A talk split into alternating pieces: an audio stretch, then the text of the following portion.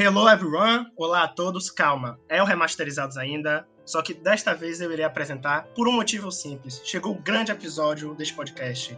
Melhor que discografia de Pink Floyd, de Beatles, que é o Finger My Space, pois iremos comentar sobre os 10 melhores álbuns da década que passou agora, do pop, que vou falar logo aqui também, você polêmico logo no início, é o melhor gênero aí dos últimos tempos, entrega entretenimento, qualidade, dança, polêmica e briga, que é o que todo mundo gosta. A minha mesa, minha bancada de hoje, vou começar pelo meu host favorito, que eu não quero roubar o lugar dele, Davi. Hoje é Lady Gaga em mais nove. Meu amigo, que agora a gente fez as pazes aí, fechado com Rush. Muito obrigado. Ali Show. Muito obrigado. É, eu só queria falar, expor publicamente é, a administração desse podcast, porque eu não recebi 13 terceiro, eu não recebi cesta básica. Você teve férias, cala a boca! Eu só tive férias. É isso. Nem foi um mês de férias, mas tirando isso, tem comentários e boa noite, família. Não, e deixar claro aí que, falando desse episódio do Pop, a gente estava discutindo, foi um episódio polêmico que estávamos discutindo na época do Natal. Natal, que é uma época mágica, e a administração aí brigando a gente aqui. E eu, eu adicionar também que a lista que a gente fez é, é, é inteiramente a responsabilidade de Guilherme Torino. Porque é ele que fez a lista. Então, se você discordar de alguma coisa que está aqui, cobre dele. E não cobre da gente, beleza? Eu mesmo discordo, mas a gente vai. A gente vai chegar lá. Ah, então vamos continuar antes das polêmicas, que eu não quero ser atacado agora. Arthur. Ok, Guilherme, já tô gravando o um episódio do podcast do Pop, velho. Por favor, liberta minha família, eu imploro, velho.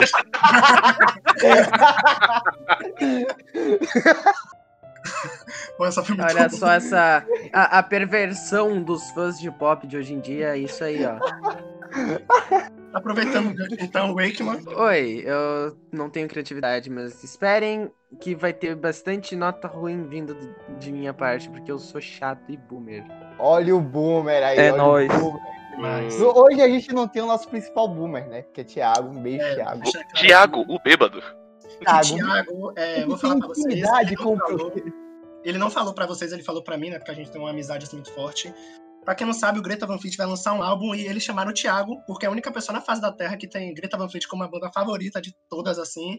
E aí, Thiago que vai avaliar o álbum pra ver se tá bom pra lançar ou não, entendeu? Então o Thiago tá fora só por compromisso de trabalho. Thiago, inclusive, vai gravar esse episódio sozinho, porque eu não vou ouvir Greta Van Fleet porra nenhuma. então. E, cara, Thiago, começar... eu, tô fe... eu, eu, estou fechado com o Thiago com Greta não, Van Greta Fleet. é bom demais aí. Infelizmente, Davi não, não, nasceu com o dom de gostar de Greta Van Fleet. É um dom, é pra pouco. O gretismo está on. não gosta de Greta, mas gosta de Muse, viu? Gosta é. de Radiohead, que é muito mais chato. o cara começa Eu... atacando minha pessoa. O, Você o hoje é Guilherme, ataquem ele aí, ó. Ataquem ele. Minha... Hoje, hoje eu tô aqui na mesma posição que vocês. É verdade, tem que atacar Guilherme agora. É, Guilherme gosta de pop e me fez pois é. a Ariana Grande. Um a Ariana Grande é horrível.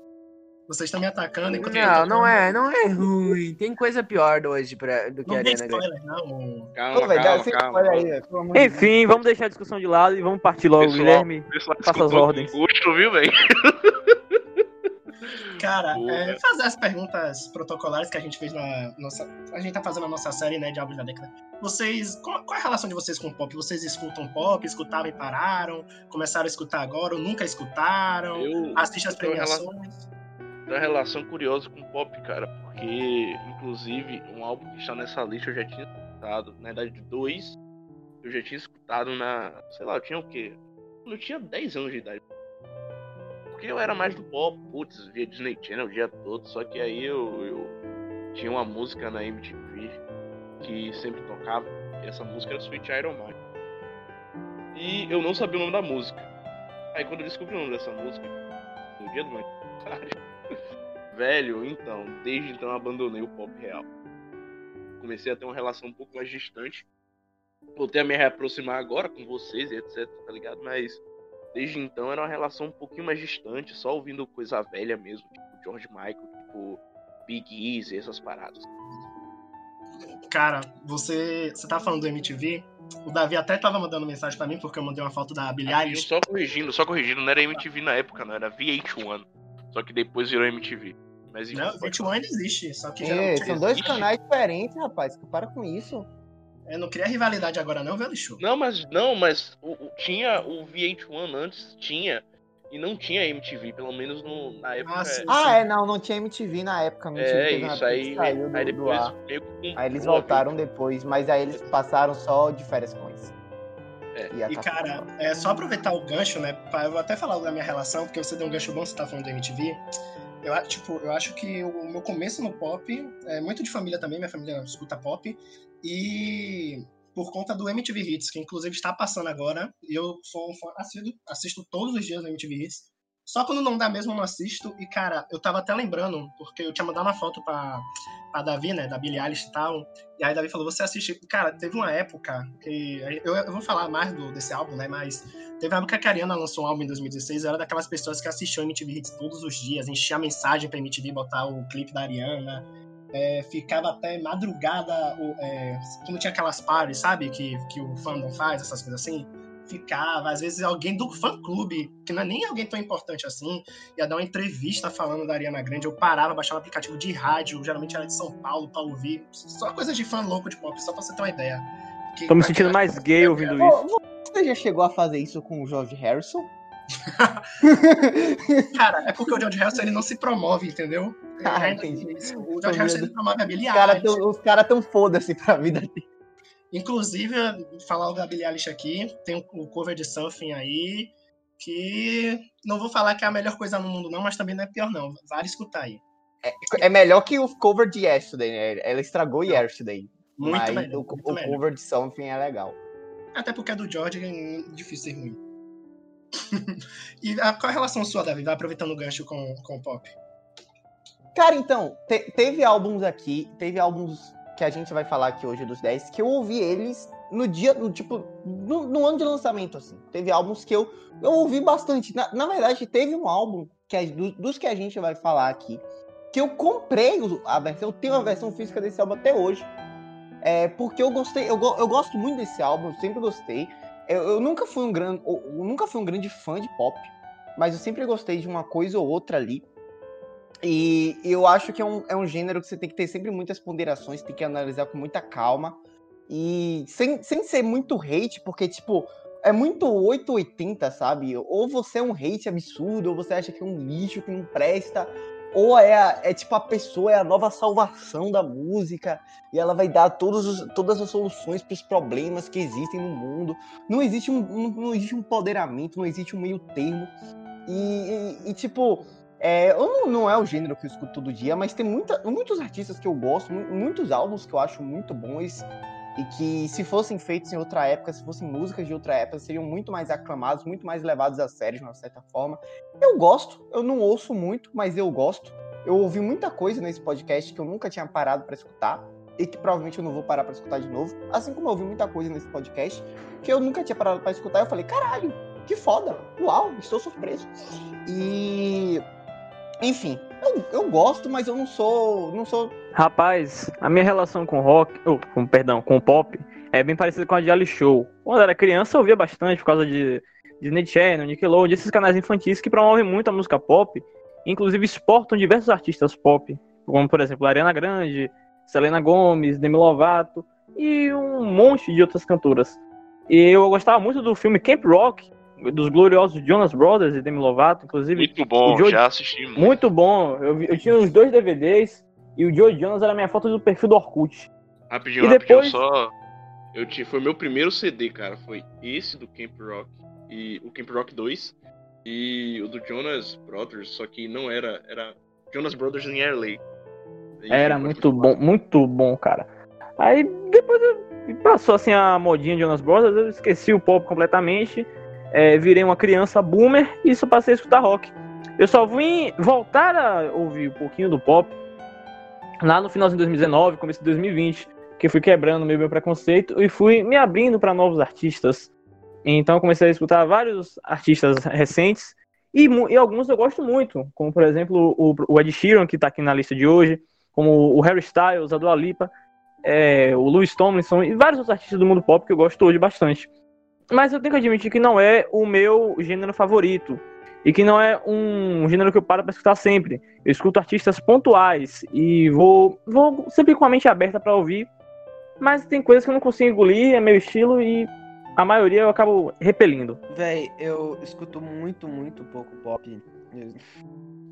Quer dizer, pop atual, no caso, porque pop antigo eu escuto bastante. Ô, bosta, olha as notificações do. Tá, eu espero que não tenha cortado muita coisa. Repita. Repi... É, tá, vou repetir tudo. Ah, minha relação com pop, tipo, eu não escuto pop atual, eu escuto pop antigo. Eu fui escutar pop atual mais pra. Por causa desse podcast mesmo. Mas eu, eu já escutei algumas coisas atuais do pop. Eu já escutei algumas coisas atuais do pop, sim.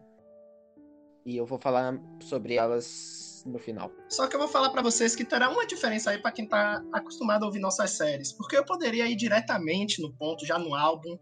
Só que eu acho que seria muito injusto, eu não conseguiria dormir, porque eu ia ficar com peso na consciência, porque se eu não citasse alguns artistas aí no decorrer. Então vamos fazer uma linha no tempo aqui, vamos voltar pra 2010.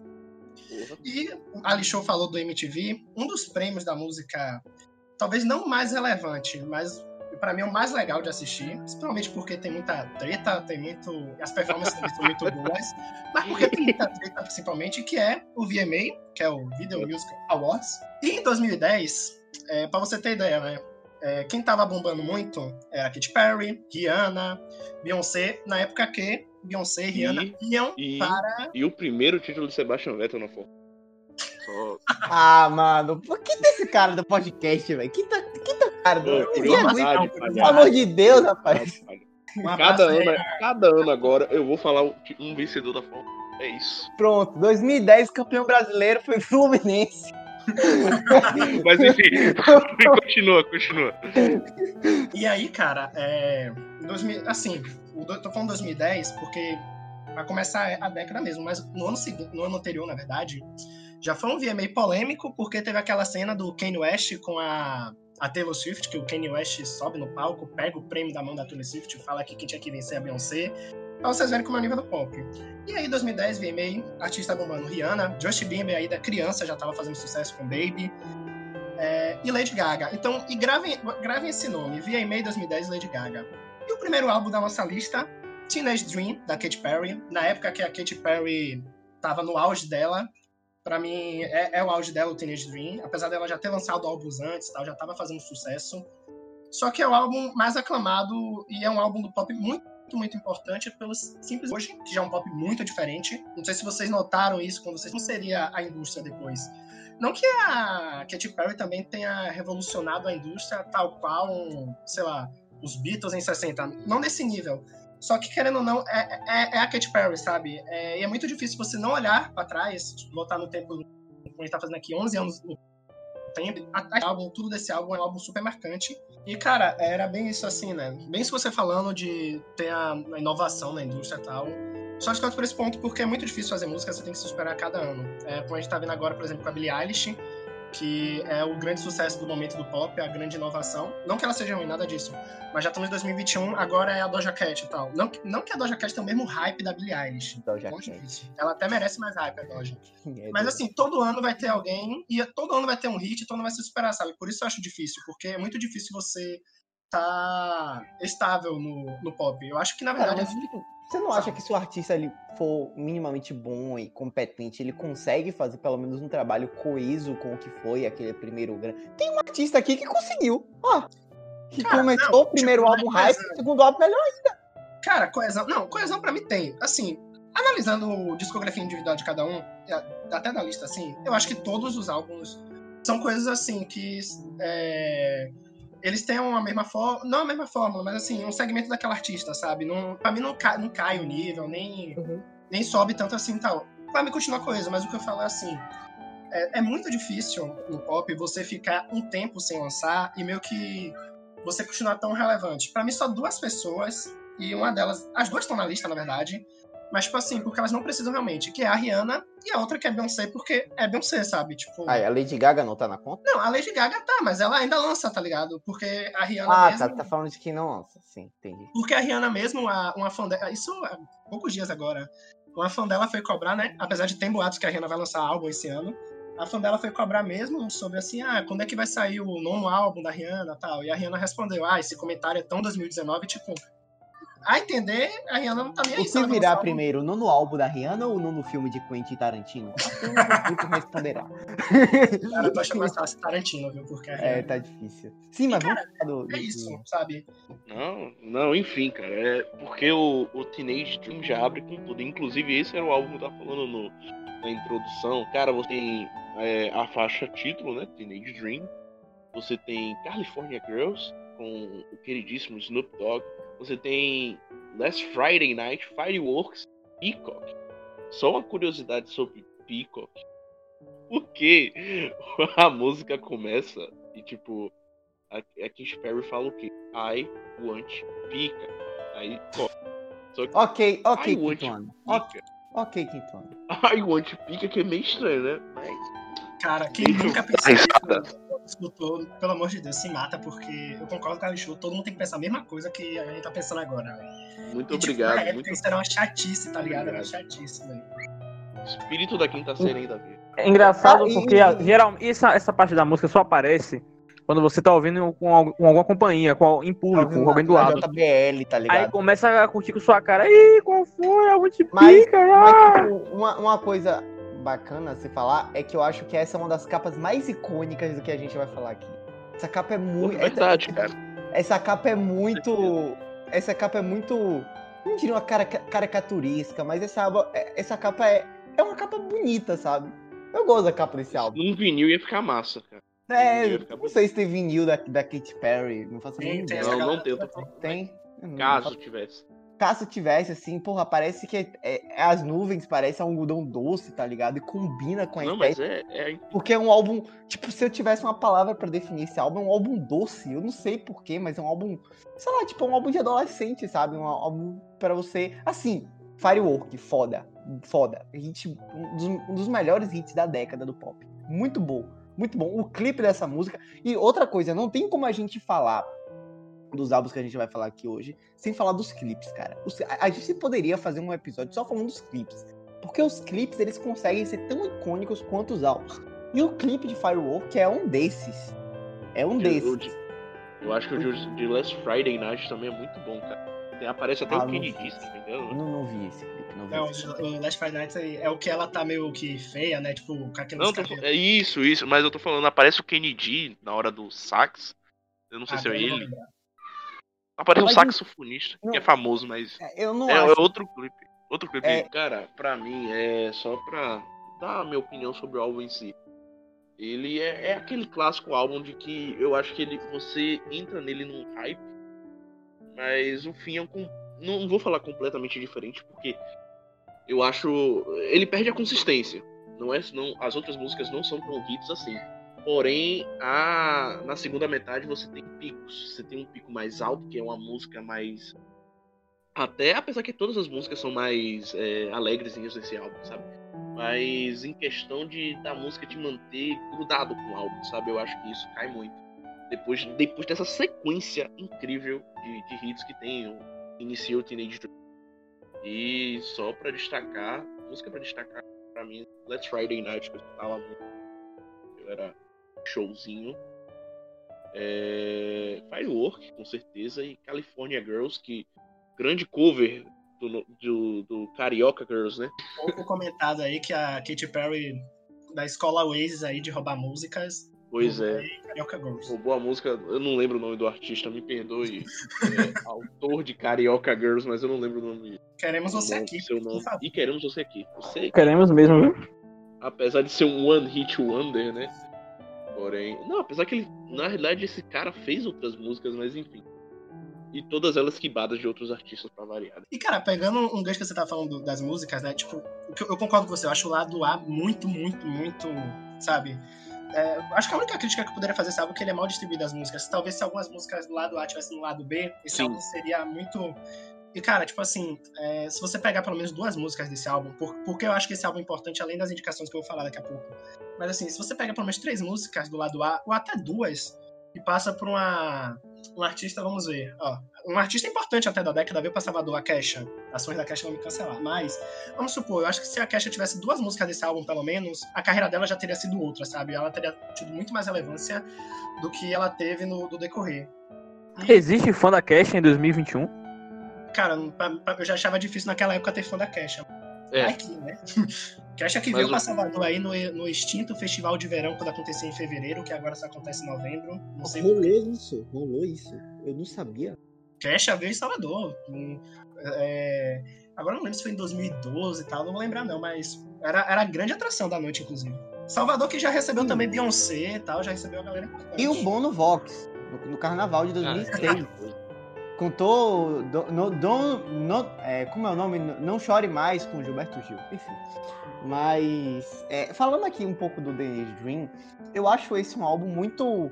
Como eu, não vou dizer primitivo, mas eu acho ele, assim, pelo fato dele ser de 2010, ele é, ele é aquela coisa mais pop cara, caricaturesco. Eu Eu acho acho que que ele é o estereotipo do pop, sabe? É, ele É, um isso. Ele é, um, ele, é, ele é um álbum de estereótipos. Ele é um álbum de estereótipos.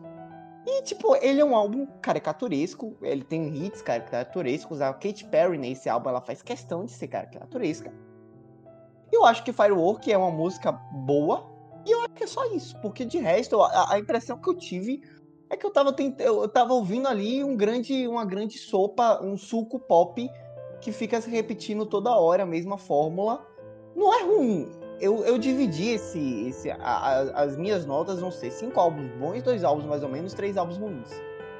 E eu acho que esse é um álbum que tá ali na média, sabe? Tipo, não é foda, não é péssimo. É um álbum ok. Ok nível Dark Side? Não, ok nível ok mesmo. Ok. é um álbum bom, é um álbum bacana, tipo, eu não sei aí, Guilherme, a Katy Perry conseguiu fazer outro álbum tão relevante quanto esse depois, o que é que Porra, eu aconteceu? acho que não. Cara, a Katy Perry, ela até lançou álbum esse ano, mas ela fez o Prism em 2013, que, porra, tinha a Ruá e tal. Em 2017 ela fez, eu acho que é o Witness, que tem até a participação da nossa amiga Gretchen, que ela participa do clipe e tudo, vai até pros shows da, da Katy Perry. E ela lançou o Smile agora. E, tipo assim, eu acho que a única crítica que, que eu faria pra Katy Perry é que, tipo assim, ela, ela tá fazendo os álbuns. Esse álbum Smile é muito álbum pra agradar fã, sabe? Sei lá, eu acho que ela tinha que fazer mais tipo, é coisa, virou coisa de nicho, né? Assim, É, é, é uma assim, coisa. é o que tá acontecendo no Ela, pop. é, tipo, a É Katy Perry, a 2020. Katy Perry lança um álbum, a todo, todo mundo para pra ouvir. Não é assim, né? Tipo, não é esse tipo de. É porque, na verdade, tipo assim, a galera para pra ouvir, dá o stream lá e tal, só que é um- acaba sendo esquecível, sabe? É, uma, é tipo, tem músicas boas que você fala assim. Inclusive, nesse álbum é, de 2020, cara, tem até um clipe. Vou até. 1x0, 1x0 Grêmio. Que desgraça, mandaram mensagem agora aqui pra mim. É, inclusive no Smile, é, tem, ela, ela lançou agora o clipe de Not the End of the World, cara. Que inclusive é com aquela. Tem a atriz que, nossa, parece muito com ela, do 500 Dias com ela, a Summer lá. Não vou lembrar o nome da atriz. Mas ela parece muito com a Katy Perry. E aí no clipe e tal tem muita referência ao, ao Teenage Dream, inclusive. Vou mandar pra vocês depois. E cara, tipo assim, tem uma música que começa lá, que é uma música muito boa.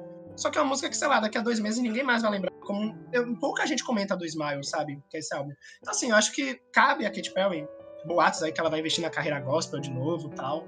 Cara, agora eu não sei qual, qual a vertente dela, mas ela. A Katy Perry, a Katy Perry, ela começou a carreira musical dela cantando na igreja quando era criança. Caralho, Só que eu não sei qual é a vertente dela, tá ligado? Sério. É tipo MC, MC Gui, não. O cara toca violino, foi fazer funk, sei lá o nome dele. Enfim.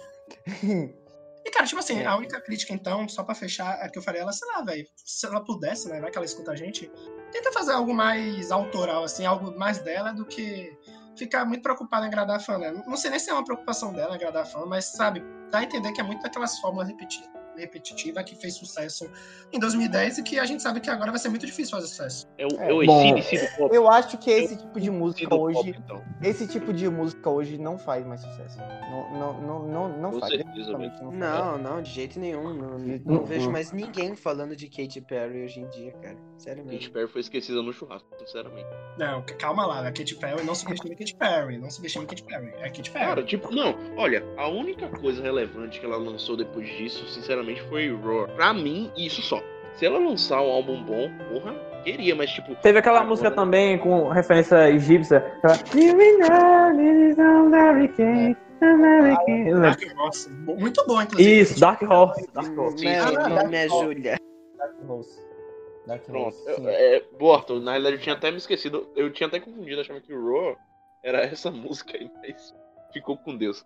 Mas, cara, tipo, eu acho que ela tá meio esquecida, cenário, tá ligado? Mas, sei lá, eu espero que ela lance algo novo, porra. É, Porque ela canta bem, tem um baita, uma baita voz.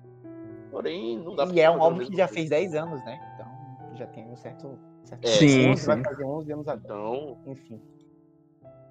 Cara, É, eu vou, então, não sei, acho que ela Eu vou deve dar estar meu-. Vou dar meu veredito aqui agora também sobre o álbum. Velho, é o seguinte, é como vocês falaram, o lado A, ele é ótimo. O lado B já cai um pouquinho. Eu acho que foi uma questão de má distribuição das músicas, porque colocou todos os hits num lado só e o lado B ninguém lembra nem que existe. E tipo assim, eu acho que, como não faz muito meu estilo, isso pode ter me afetado um pouco. Porque eu vejo esse, grande, esse álbum como um grande, uma grande obra para o público do- adolescente que, e é, majoritariamente feminino. Porque eu imagino muito essas festinhas de menina, adolescente, que as meninas saem tudo no carro, ué, amiga, vamos pro rolê. Coloca essa- esse álbum da Katy Perry, e sai todo mundo cantando junto, todo mundo alegre. Eu imagino isso aí. Não é um álbum ruim, de jeito nenhum, entendeu? É que, tipo assim, eu acho que ele é muito focado num público. Não é um álbum que você escuta, sei lá, é, com sua família. Não é um álbum que você escuta quando você tá, é, é, sei lá, estudando. Ou tem gente que gosta de estudar, ler, Cara, ouvir acho música. que você não escuta, velho, sinceramente. É Um isso, álbum eu acho que envelhece mal, vamos falar que é a verdade. é um álbum, é isso, é um álbum que ele envelhece mal, porque foi muito, fez muito sucesso nas festinhas lá em 2010, 2011, mas, sabe, é um bagulho pra você ouvir no verão. Se você ouvir É. aquilo no verão, lim- limpando a casa, pô, muito legal. Agora, é um mal, é muito específico, é, pelo, pelo, assim, pelos hits. E uma coisa É. que eu esqueci de falar também, é a questão da música Firework, velho, pra mim eu acho que é um, um dos, não o maior, de jeito nenhum, mas acho que é um dos hits da década. Porque o que teve de. Assim, teve uma paródia do- da Mad, pô, desse clipe, que, foi muito, que é muito engraçada. É, Ah, esse clipe foi, foi regravado várias vezes, assim, várias paródias de comediantes, de outros artistas.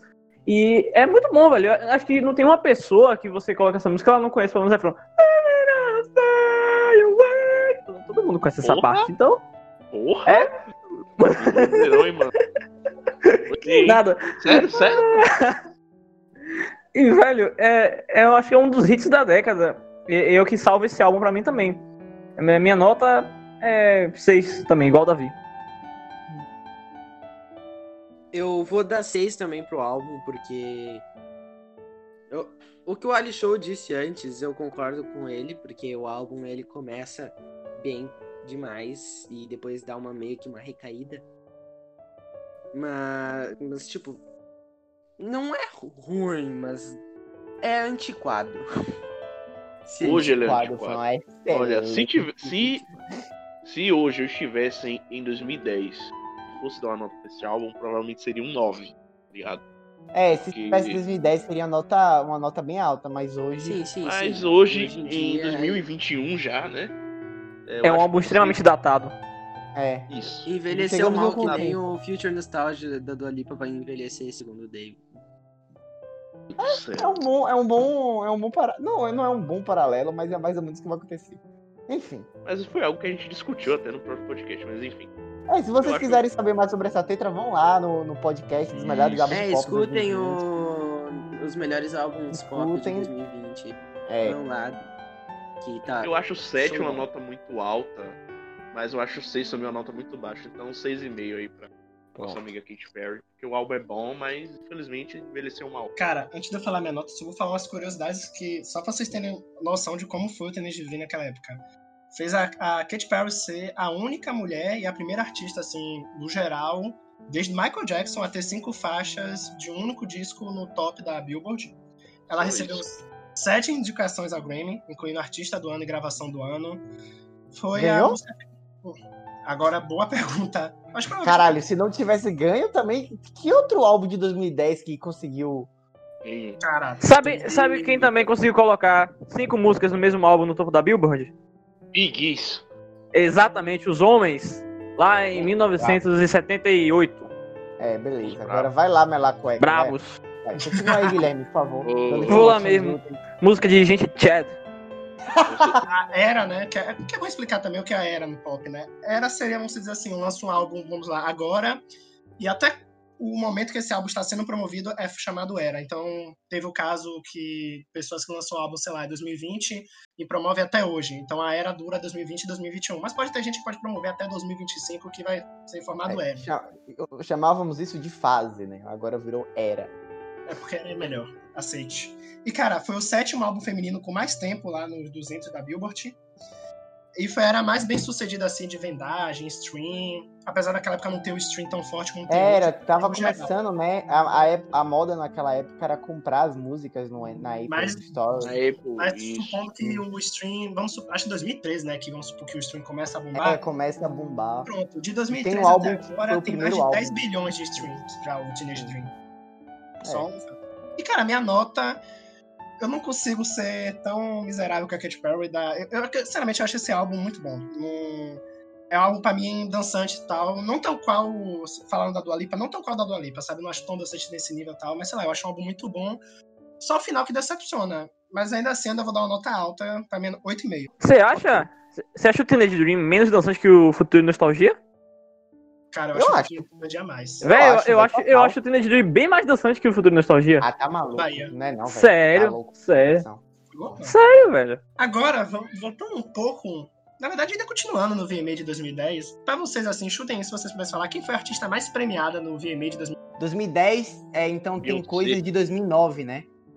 Sim, sim. competindo. Lady Gaga. Porque o, o- o melhor álbum da história do pop foi lançado em 2009. Que Polêmico. Na realidade, não. Eu acho que eu sei qual é. Eu acho que é. Black Ah. Eyed Peas. Black Eyed Ó, boa, de 2010 também. Boa pedida. Ele falou quem? Não vi. Black Eyed Black Peas, Eyed Peas. Com o Fergie no auge. Boa, Uma tempos. boa lembrança aí também. Inclusive, eles lançaram música recentemente com Shakira, que é muito boa. Parabéns, Ali Show. Você não acertou, quem acertou foi Davi, Lady Gaga. Filho da puta. E Lady Escroto. Gaga foi bem, bem assim, marcante, porque ela estava com um vestido de carne, carne real É, mesmo. eu lembro disso como se fosse um, E ela ganhou um dos Muito prêmios bom. que a um Cher. vestido que, pasmem, feito por um brasileiro. Bom deixar isso aqui claro. Ah, sério? Não sabia disso, não. Oi, pô, teve no Fantástico e tudo. Na, no reportagem Fantástico do. E aí, ela foi receber um dos prêmios né, de artista do ano da Cher. Uma grande personalidade do pop também, pop mais antigo aí, o Wakeman que, tava, que citou, né? E quando ela recebeu o prêmio, porque eu tava falando, né? VMA, essas coisas assim, tem que causar, sabe? Tem que, tem que ter um impacto. Não adianta você fazer um álbum como o, um Abbey Road da vida se você não causar. Até os Beatles causaram brigando, mas ela pegou o prêmio e ela chegou na hora de apresentar, né? De fazer lá o seu discurso e falou: Because God makes no mistakes. I on the right track, Mano, baby. I was born this way. E falou que ia lançar um álbum novo, sabe? Do nada, ela falou que ia lançar um álbum novo, cantou o trecho de Born This Way, iniciando a era Born This Way, o novo álbum aí da Lady Gaga na época, já 2011. E que A álbum? mulher é uma doutora do marketing, uma doutora do marketing. É, Born This Way, Lady Gaga. Assim, é, eu, esse é o álbum que eu comprei. Eu era muito fã da Lady Gaga. Na verdade, eu ainda gosto muito da Lady Gaga, só que ela caiu muito no. Sei lá, ela não conseguiu voltar a esse auge dessa época. Mas eu, eu, eu tenho esse álbum, eu tenho o Born This Way, eu, a- porque, tipo, eu me lembro como se fosse ontem, quando ela lançou o álbum. é, a, teve uma a faixa Judas. Ela assim, polêmica pra caralho, né? Tipo, porra, a, a letra da música é um escárnio. E, e teve uma reportagem no Fantástico, cara. Eu tinha, já, já tinha comprado o álbum Minha Família é Cristã. Teve uma reportagem no Fantástico falando dessa música, uma entrevista da Lady Gaga contando por que ela fez essa música. Acharam isso aqui um absurdo e queriam jogar o meu álbum da Lady Gaga fora. Eu não deixei. Por causa da música Judas. né? Pô, eu queria- de- Eu queria ter essa personalidade. Uma vez minha mãe é, jogou fora meu DVD do pica-pau, porque ele disse que ele era um diabo necessário. Mas enfim. E eu Você tenho, ainda tem cara. o álbum até hoje? Tenho, tenho até hoje. Eu tenho esse e o The Fame. Eu tenho dois álbuns da Lady Gaga. E, e, cara, assim, eu não me lembrava que esse álbum era tão bom.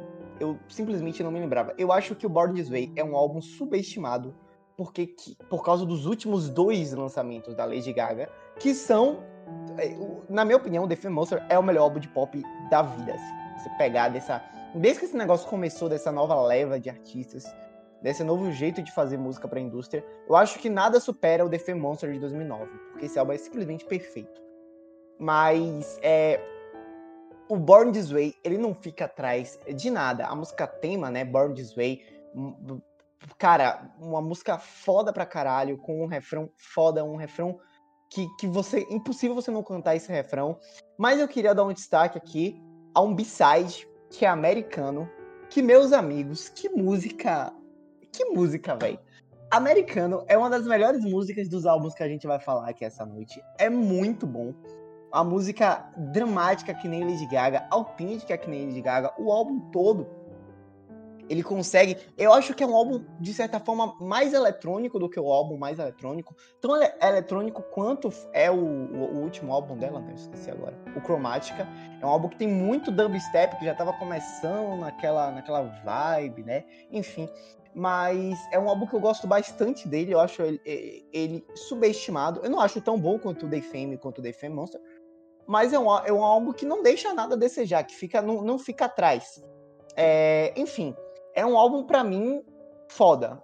Foda. Eu acho que depois do The Fame Monster, ele só não é melhor do que o Tic to Tic. Que eu colocaria aqui, porque a Lady Gaga é uma artista pop, e que por mais que o Tic to Tic seja, se- Tic to Tic seja um álbum de jazz, é feito pela Lady Gaga. Então, pra mim, conta. Mas é, a minha nota pra esse álbum é 9. A segunda nota mais alta que eu vou dar aqui agora, nesse, nesse podcast. Porque eu acho esse álbum beira. a Ele só não é um álbum venerado, porque a Lady Gaga já tem dois álbuns venerados. E se o. E a- esse acaba ficando atrás por questão de hierarquia. Cara, uma curiosidade, você tava falando da letra de Judas tal, é, é o Way, ele foi temporariamente banido no Líbano por causa disso, e assim, no álbum inteiro, né, tem muita é, repetição da palavra Jesus tal, então meio que a galera meio conservadora no quesito religião, assim, não permitia, né, como você tá aí falando, não permitia a Lady Gaga na casa das pessoas tal. Então, é- é- eu acho que é o álbum mais Lady Gaga no sentido, assim, polêmico e tal, que era bem aquilo da época, sabe? E é um álbum fantástico. E aí continue agora a análise de vocês. Só essa curiosidade. Ah, mas ele é lindo. É, é um álbum muito gostosinho se escutar. Born This Way. é, Judas é perfeita, Americana é perfeita. O meu problema é a questão da eletrônica, porque eu não suporto música eletrônica, cara. Mas, apesar que meio que consumo diário, meio que consumo um pouco, mas eu não gosto. Mas enfim, o álbum é, é excelente. Lady Gaga novamente mostrando porque é a Lady Gaga. Ela merece toda a atenção. Porque Born This Way é horrível. Apesar de. Tá falhando sua voz, Alex. É só aqui que tá falhando a voz dele. Aqui também É só aí. Aqui tá de boa. Ah, Ah, Continue, Vocês estão, estão de escândalo demais. Mas enfim. É, pra mim, cara, Born This Way, além de ser um baita refrão, nossa, cara, é tipo, na época foi algo que, porra, causou muito empoderamento. E até hoje, cara, porque é uma música simplesmente feita, feita. E, cara, sem palavras pra esse álbum. Inclusive, ela fez o, a Lady Gaga, já emendando aqui com outra coisa que a gente vai falar futuramente. A Lady Gaga fez o show no, no Super Bowl, a turnê era desse álbum, era tanto que a, ela cantou do Born This Way. Não, não, não era desse álbum. Não? Porque foi, foi lá em Não, 2017 o show dele. Ah, foi em 2017. Mas eu me lembro que Born This Way foi uma tipo, Não, ela cantou, entendeu? ela Mas- cantou E foi tipo, caralho. Foi na época do Trump e tal, que o Trump tava começando o governo. fiquem de olho, viu? Se a questão de Super Bowl aí, fiquem de olho. É, ó, aguardem. Quem sabe a gente não lança. Quem sabe a gente não lança alguma Aguardem. coisa. Aguardem, aguardem. Mas, aguardem. mas enfim. É... Nossa, Way é perfeita. O maior hit dela pra mim. É lindo, além de ser, porra, questão de empoderamento. E é algo que em 2011, ou seja, apesar de que mudou muita coisa de 2011 até o dia que estamos, eu acho que merece até importância. Lady Gaga é uma das dos ídolos. Inclusive, um abraço. Ali, show. Posso discordar de você de uma coisa só? Pode discordar sim, amigo. Eu só não acho que é o maior hit porque tem Bad Romance. E pra Não, mim, ali, não é o maior hit da Lady Gaga no é futebol. além Tem insuperável. paparazzi, tem, tem um Rapaz. bocado de coisa aí que a Lady Gaga fez. tem- A discussão é boa, viu? Até a E eu acho que é Bad melhor, Romance não. é, é o maior mesmo. É maior. Não, né? é o maior. Mas. é- Shallow é, Shallow é maior que Born. Véi, vou mandar a real pra vocês. Eu não gostei muito do álbum, sério mesmo. Não, não- escutando ele não, não me cativou tanto quanto cativou. Não, não é ruim, mas eu achei ele mediano, sabe? Não, por ser também, eu achei ele meio antiquado. Essa questão da música eletrônica também não, não cola comigo, então. É, não, não achei lá grandes coisas. So- so- sonoricamente falando, é um álbum muito parecido com o de Second Law, né?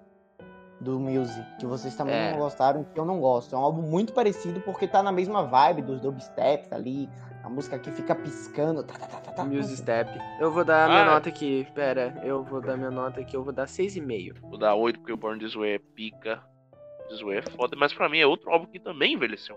É porque é muito eletrônica. É, ficou meio saturado esse negócio, né? Foi um negócio que todo mundo fez na época. Aí depois. É que nem. Ah, É que ali negócio de 2013, música. 2013 É. Vai ser a mesma thriller. coisa com esse negócio de música. De música. música oitentista aí com baixo. Então, isso é muito difícil. Falou? É, eu- oi, vou falar aqui agora. Rapaz, é justamente pelo fato de ser extremamente eletrônico e ter muito dubstep que eu detestei o álbum. Apesar de ter hits é, que são indiscutivelmente é, aclamados, é, ele não faz o meu estilo em nenhum aspecto. E é, não tem muito o que falar, velho. É, eu sou chato com isso, em questão de usar é, muito elemento eletrônico na música. Você mal escuta um instrumento. Tem música que fica bom, tem alguns assim que você, se você misturar, fica legal também. Mas usando isso em toda a música fica um saco. Eu acho horrível. É, gostou? Não gostou, paciência, né? Então, minha nota vai ser 5. Eu não gosto, velho, desses, dessa, dessa, desses double steps, desse, de tudo mecanizado na música. Eu acho algo extremamente artificial. Cara, é um bom ponto, sinceramente. Tipo, Eu não acho, não. Eu acho. Eu não tipo discordo, mas putz, 5, velho. Mas acho que assim, a gente tem que entender que a gente tem que pegar muito da época também, né? E, cara, eram, assim, o que bombava muito na época. Agora, por motivo de coronavírus, não, não deve bombar tanto, né? Mas, assim, muitas músicas que eram hits da época eram músicas que eram usadas em baladas. Então, assim, é claro que tinha que ter algo autoral dela e tudo, mas ela também Não, tinha que sim, de fato, concordo. Tanto que. Sim, tanto que eu falei, tem hit, muitos hits no álbum que são indiscutivelmente aclamados. Mas não é o que faz muito meu estilo.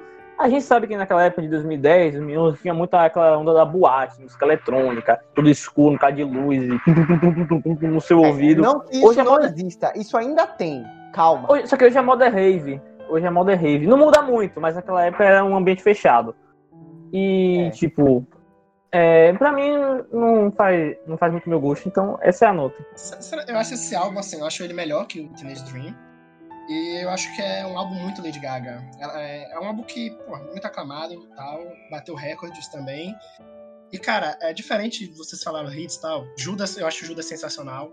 Só que eu, eu- eu quero deixar aqui uma menção muito honrosa pra You and I. Acho que ela é a última a última faixa, inclusive. É uma balada da Lady Gaga. Perfeito, perfeito. O, piano, agora não sei se é piano ou teclado que tem, mas. Pô, tá.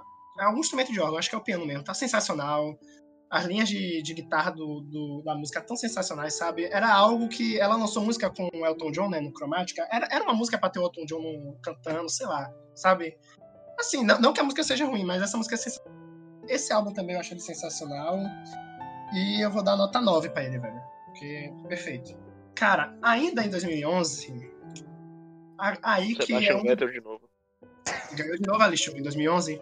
2011 foi o Cruzeiro, né? O homem era Não, imparável. 2011 foi o Corinthians, cara. Foi o Corinthians. olha aí. Em 2011, 2011, o Corinthians foi campeão um dia após a morte de Sócrates. Não, perdão, no mesmo dia.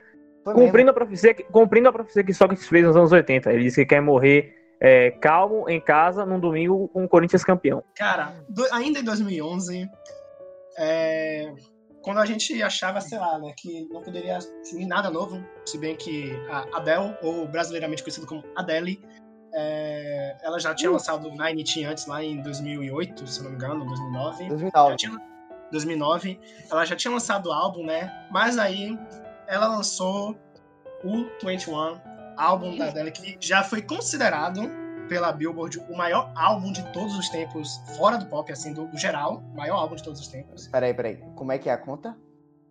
Já a Billboard já já disse, né? Agora não sei quem da Billboard e tal, mas que o 21 da Adele, o 21, é considerado o maior álbum de todos os tempos, assim, no geral. Quais foram os critérios? Aí Os só- critérios é, eu, cho- eu chorei ouvindo o álbum, porque esse álbum fala sobre ex, e eu acabei de terminar, e o cara falou, caralho, esse álbum aqui é a melhor coisa que já fizeram. Porque é isso não é nem o melhor álbum da Adele, que sal, ah, Pois é, pelo amor de vamos Deus. perder tempo comentando essa- essa- esse negócio aqui, né? Pelo amor de Deus. E Cara, é- é uma boa discussão. Cara, a Adele é, é incrível como ela lança álbum a cada. Tipo, cada- ela é escola Bob Dylan na veia, né? Porque ela some, ela lança o negócio do nada, some. Aí depois ela volta e fala: Gente, terminei de novo, estou lançando um álbum. Pronto, álbum da Adele. Tá aí, estamos aqui. A... Estou torcendo para que todo relacionamento da Adele fracasse para que a gente possa ter muito álbum. Vai fazer aí Inclusive, seis Adele, anos que a Adele. quiser- Inclusive, Adele, eu estou solteiro. Qualquer coisa, me chame no WhatsApp que a gente faz um álbum também depois. Se eu tocar baixo, já ajuda também. Cara, mas eu digo que a Adele foi uma das grandes. Porque, tipo, ela, na, na época que esse, esse álbum saiu, ela tava em tudo, tá ligado? Ela cantou assim, ela fez tudo que ela poderia fazer na vida dela. Ela fez lá a música do 007, fez aquela apresentação maravilhosa. Não lembro se foi no Grammy, ou se foi. Tem alguma apresentação aí que teve aquela, aquela performance linda de, de Someone Like You, enfim. Mas é, é um. É assim, tanto o 21 quanto o 25 poderiam estar nessa lista. Eu acho que são dois álbuns maravilhosos. Foi o 21 porque foi o que Guilherme decidiu. Então aí ele que se explique pra coisar essa decisão. Mas eu acho que são dois álbuns que poderiam estar tranquilamente nessa lista. Já que estamos falando do 21, beleza. Eu acho que é um álbum fantástico, um álbum incrível, um álbum com instrumentos, coisa que Arthur deve ter gostado bastante, eu acho que eu acho que é Eu Então, amei, é, eu amei. é um álbum com um negócio meio clássico aqui, sim, né? Tipo, tem muito violino, Clássico? tem muito piano. É. Muito, Vasco, eu muito entendi Vasco, eu entendi Vasco. Hum, Desculpa, Vasco. é clássico. É, é- tem muitos instrumentos eruditas. O álbum é feito só com instrumentos eruditas. É, é- a sonoridade desse álbum é muito bonita. É um álbum muito pesado emocionalmente, porque, tipo, a Adele, ela tem essa ca- característica, né? A, a voz dela, ela escreve muito sobre os relacionamentos que ela teve. Então é um álbum que não, não deixa a desejar nesse quesito. E, enfim, é um álbum que eu gosto muito dele. Eu acho, eu acho esse álbum muito bem trabalhado, tanto sonoricamente quanto liricamente. E minha nota pessoal é 21. Mentira. É 8. 8,5. Só, eu, eu, eu só acho assim que tem algumas músicas aqui. Esse, esse álbum não precisava ter 11 músicas. Poderia ser, sei lá, 9. Poderia ter jogado algumas coisas fora. Tem Velho, algumas músicas assim que você nem percebe que você tá ouvindo elas. Mas, cara, foda. Soma Like You, cara. Soma Like You é uma, eu acho que é o, a, a- a seríssima candidata ao, ao hit da década. Porque é uma música que todo mundo ouviu, todo mundo chorou ouvindo essa porra. Velho, E- se é o hit da década, eu não sei, mas que é a, a balada da década, eu concordo. Ah, isso sem dúvida. Sem dúvida. Sem dúvida. Sim. Cirúrgico, cirúrgico, Arthur. Cara, 21 já abre o álbum Rolling the Deep. É um Sensacional. Já começa com uma pedrada na tua cara, tá ligado? E com aquele vozeirão da Adele que pra mim é a voz da década, junto com Marília Mendonça. Mentira. É um equivalente, né? Que é a Adele brasileira, pra quem não É a sabe. Adele brasileira. É a Adele brasileira, é a Adele do sertanejo. Mas, enfim. Cara, Rolling the Deep já é um pedrada na tua cara falando, mano, você não me conhece, mas é isso aí, já estamos chegando derrubando tudo, tá ligado? E, cara, pra mim, só falando do 25 aí, mano, pra mim tinha que ser isso. Porque tem só tem três dos maiores hits dela, que é Rolling the Deep, Set Fire to the Rain e Someone Like You. Qual é que fecha o álbum? É Someone Like You, né? Mas Like You. Cara, e, pronto, fecha o álbum, mano. Você já tá. Você já achou que não podia chorar mais, você já tá desidratado. Termina com Someone Like You. Velho, é, é incrível, incrível. Além da Adele tem uma voz linda. E o álbum também tem uma pegada meio. Não sei, RB, meio jazz, tem uns instrumentinhos, uns tecladinhos ali. Tem uma música que tem uma percussão muito gostosa, apesar de não ter o nome. Mas enfim, não é um dos grandes hits dela, mas cara, eu amei a música. E, velho, sei lá, nota 9. velho. Sinceramente, Adele, queremos você aqui, eu já disse. Ó, não sei, trocar ideia, ter um relacionamento aí, pra gente fazer um álbum, mano. Você é louco. Chama até o álbum de remasterizado se quiser. Ali, show gosta é das gordinhas. Ela é rapaz, magra agora. Ela é magra, por favor. Ela- respeite. ela- Ah, ela- emagreceu? Opa, Ela emagreceu. Safado. É. Meu amigo, eu, eu sou da filosofia. Del Vale é su. Deu mole é Deu vapo. mole é vapo. Quem gosta de osso é cachorro. Exatamente. Ô, que isso? Deus. Olha esse negócio aí. Enfim, nota 9, a dela é perfeita e eu já disse. Vou trocar ideia no zap. Velho, eu vou falar um pouco aqui do que eu achei do álbum e da minha experiência, claro, a minha experiência foi bem ah, decepcionante, porque eu escutei o álbum enquanto eu tava feliz, então eu não pude sentir toda a tristeza do álbum. Escutou errado, ouve de novo. Eu escutei errado, exa- exato. Eu, eu escutei o álbum errado, com certeza, por ter escutado não triste. Ah, mas, tipo, eu, eu consigo perceber a tristeza, eu consegui perceber a tristeza do álbum, e quando eu estiver triste, eu provavelmente vou voltar a escutar a Adele, porque. É, realmente, o sentimento dela é muito grande, mas talvez o álbum ser carregado desse sentimento. Eu, eu não, não, não gosto muito de álbuns que são carregados com um sentimento, porque são. Tu não pode escutar ele toda hora, porque senão a experiência não vai ser a mesma. Entende? Então vou dar um 8 pra ele, porque. É é a melhor nota que eu vou dar aqui, já vou avisando. Então, um 8, porque o álbum é bom. Eu escutaria de novo, com certeza, mas.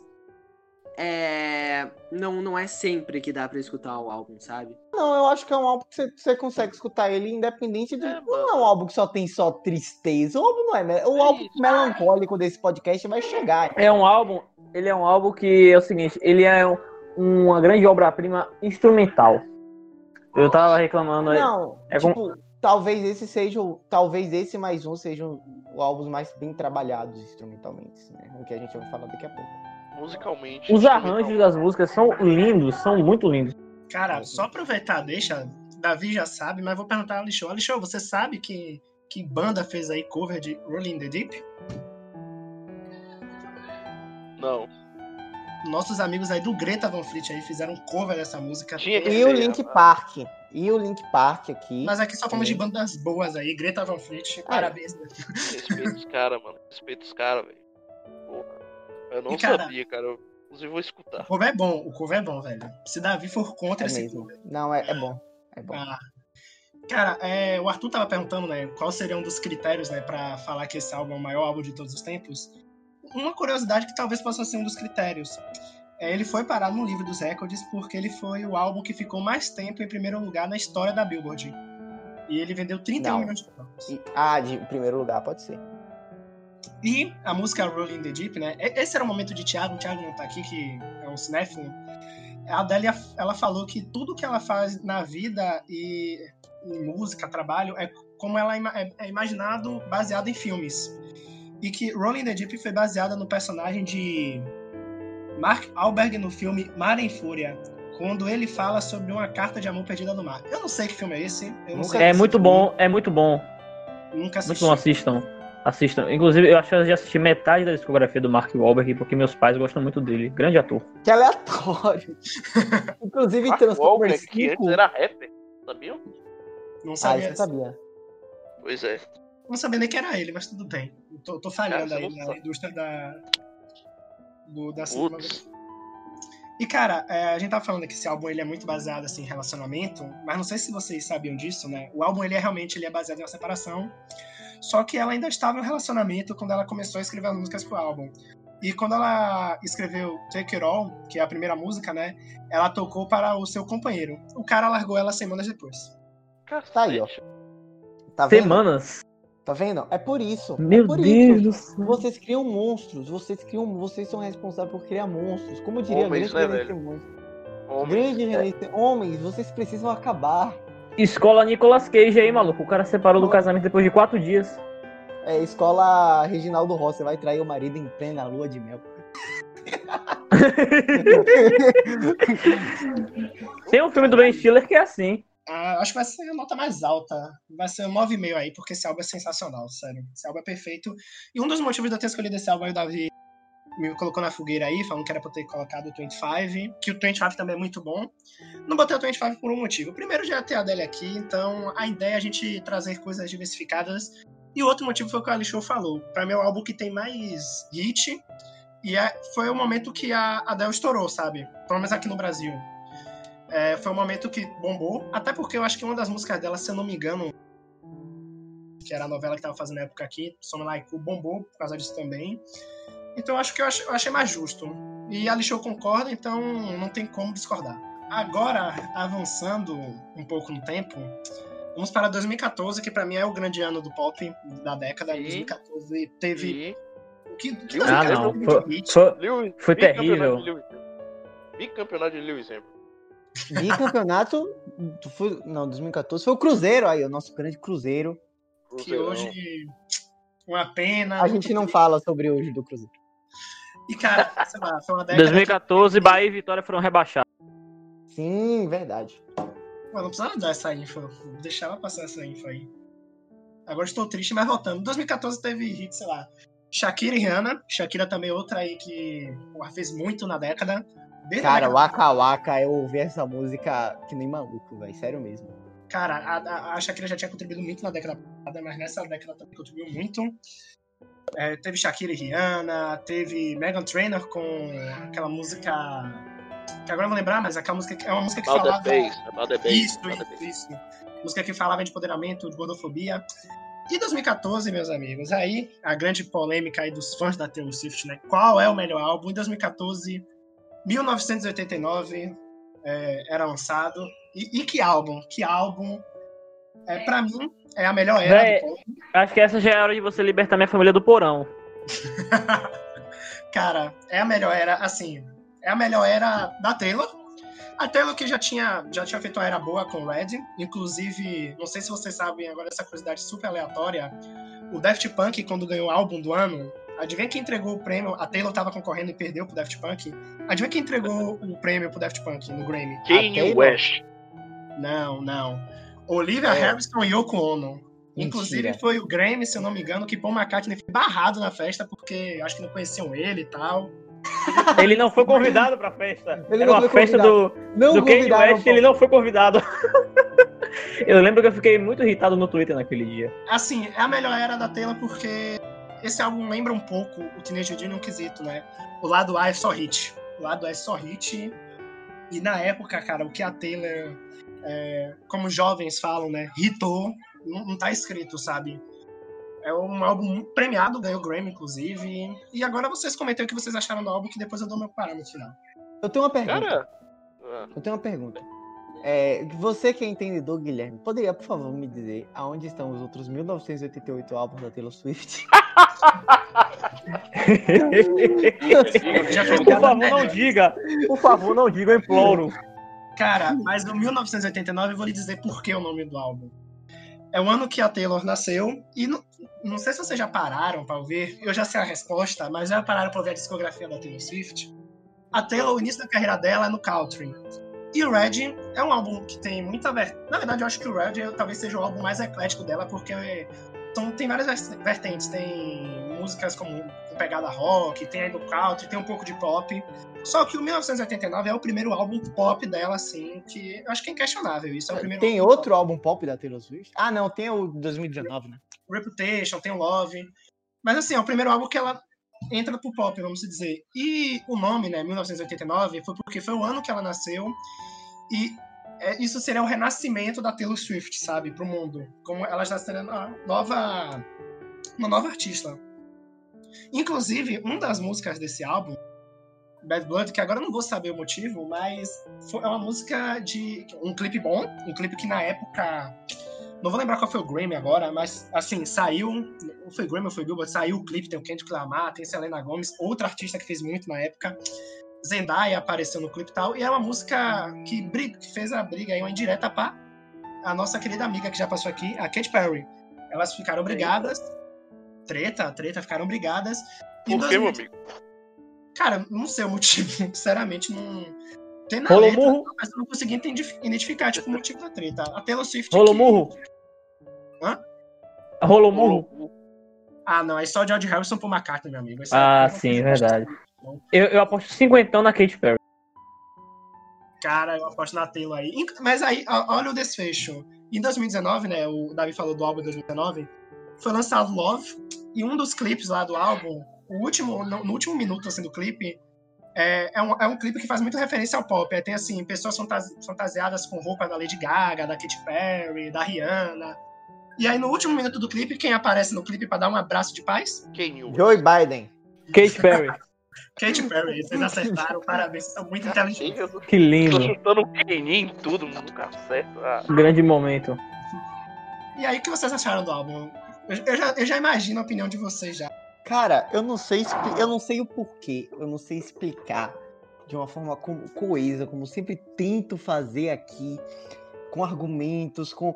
Mas eu não sei explicar o porquê eu gostei desse álbum. Tipo, É isso, é isso. Eu também gostei. E no dia, no quê? dia, no dia, eu desci o, o pau na Taylor Swift no Twitter, porque veio um maluco querendo comparar ela com o Tupac, que o Tupac nunca fez uma, uma, uma turnê internacional. Aí eu fui ouvir Taylor Swift muito puto, falando que o único, o único hit da Taylor Swift tinha sido com a Paula Fernandes quando elas gravaram é, Long Live. E eu fui ouvir esse álbum e gostei. Aí eu fiquei, nossa senhora, como eu gostei de Taylor ouvindo, eu fiquei, mano, por que eu tô gostando disso? Sim, é só terminando, é um álbum muito gostoso de se ouvir, cara. E tipo, tem a grande música que é Shake It On, Shake It On, não é isso? Cara, essa música está no No Repeat do Spotify. Parabéns aí a todos os envolvidos, porque essa música é muito gostosa. Eu não vou dizer boa, acho que boa é exagero. Tá, ela é boa. Ela é muito Ela é boa, boa, ela é cara. Essa música é muito Larga- boa, mas eu não sei explicar, porque, tipo, é, é legal. É Ela, divertido. ela é muito. Ela é divertida, cara. É, um álbum, é como eu disse, é um álbum leve, tá, tá ligado? Mesmo você, o, quando o Guilherme disse que os hits estavam mais pro lado A, cara, o lado B é, ele mantém a consistência. Ao contrário do Teenage Dream, que eu acho que no lado B ele vive de picos. Tem uma música boa e tem umas três ruins. Uma boa e vai mais duas ruins e etc. É, mas esse, cara, ele mantém uma consistência legal. É um álbum muito bom de se escutar e é isso. Cara, Desculpa tipo, ainda você. A- ainda não é a minha versão preferida da Taylor Swift. Eu prefiro muito mais artista que eu encontrei, que eu ouvi no folclore. Eu acho. Eu, eu não posso dizer que, tipo, esse álbum aqui ele é um pouco forçado. Eu acho que a Taylor no folclore ela soa muito mais. Soa Natural. muito mais natural, soa muito mais. Sei lá, como se fosse algo que ela. Que ela realmente. Ela realmente gostasse. quis fazer. É, bem, é, É, algo como bem. se ela se sentisse mais em uma. Na, na zona dela, né? Na, na zona Isso. confortável dela. Mas, assim, é, eu, o 1989 é um álbum. Como álbum de pop, analisando como álbum de pop, é um excelente álbum. É um, é um álbum dançante, é um álbum muito gostoso, muito divertido de se ouvir. Com E músicas muito boas. Vou adiantar. Diga.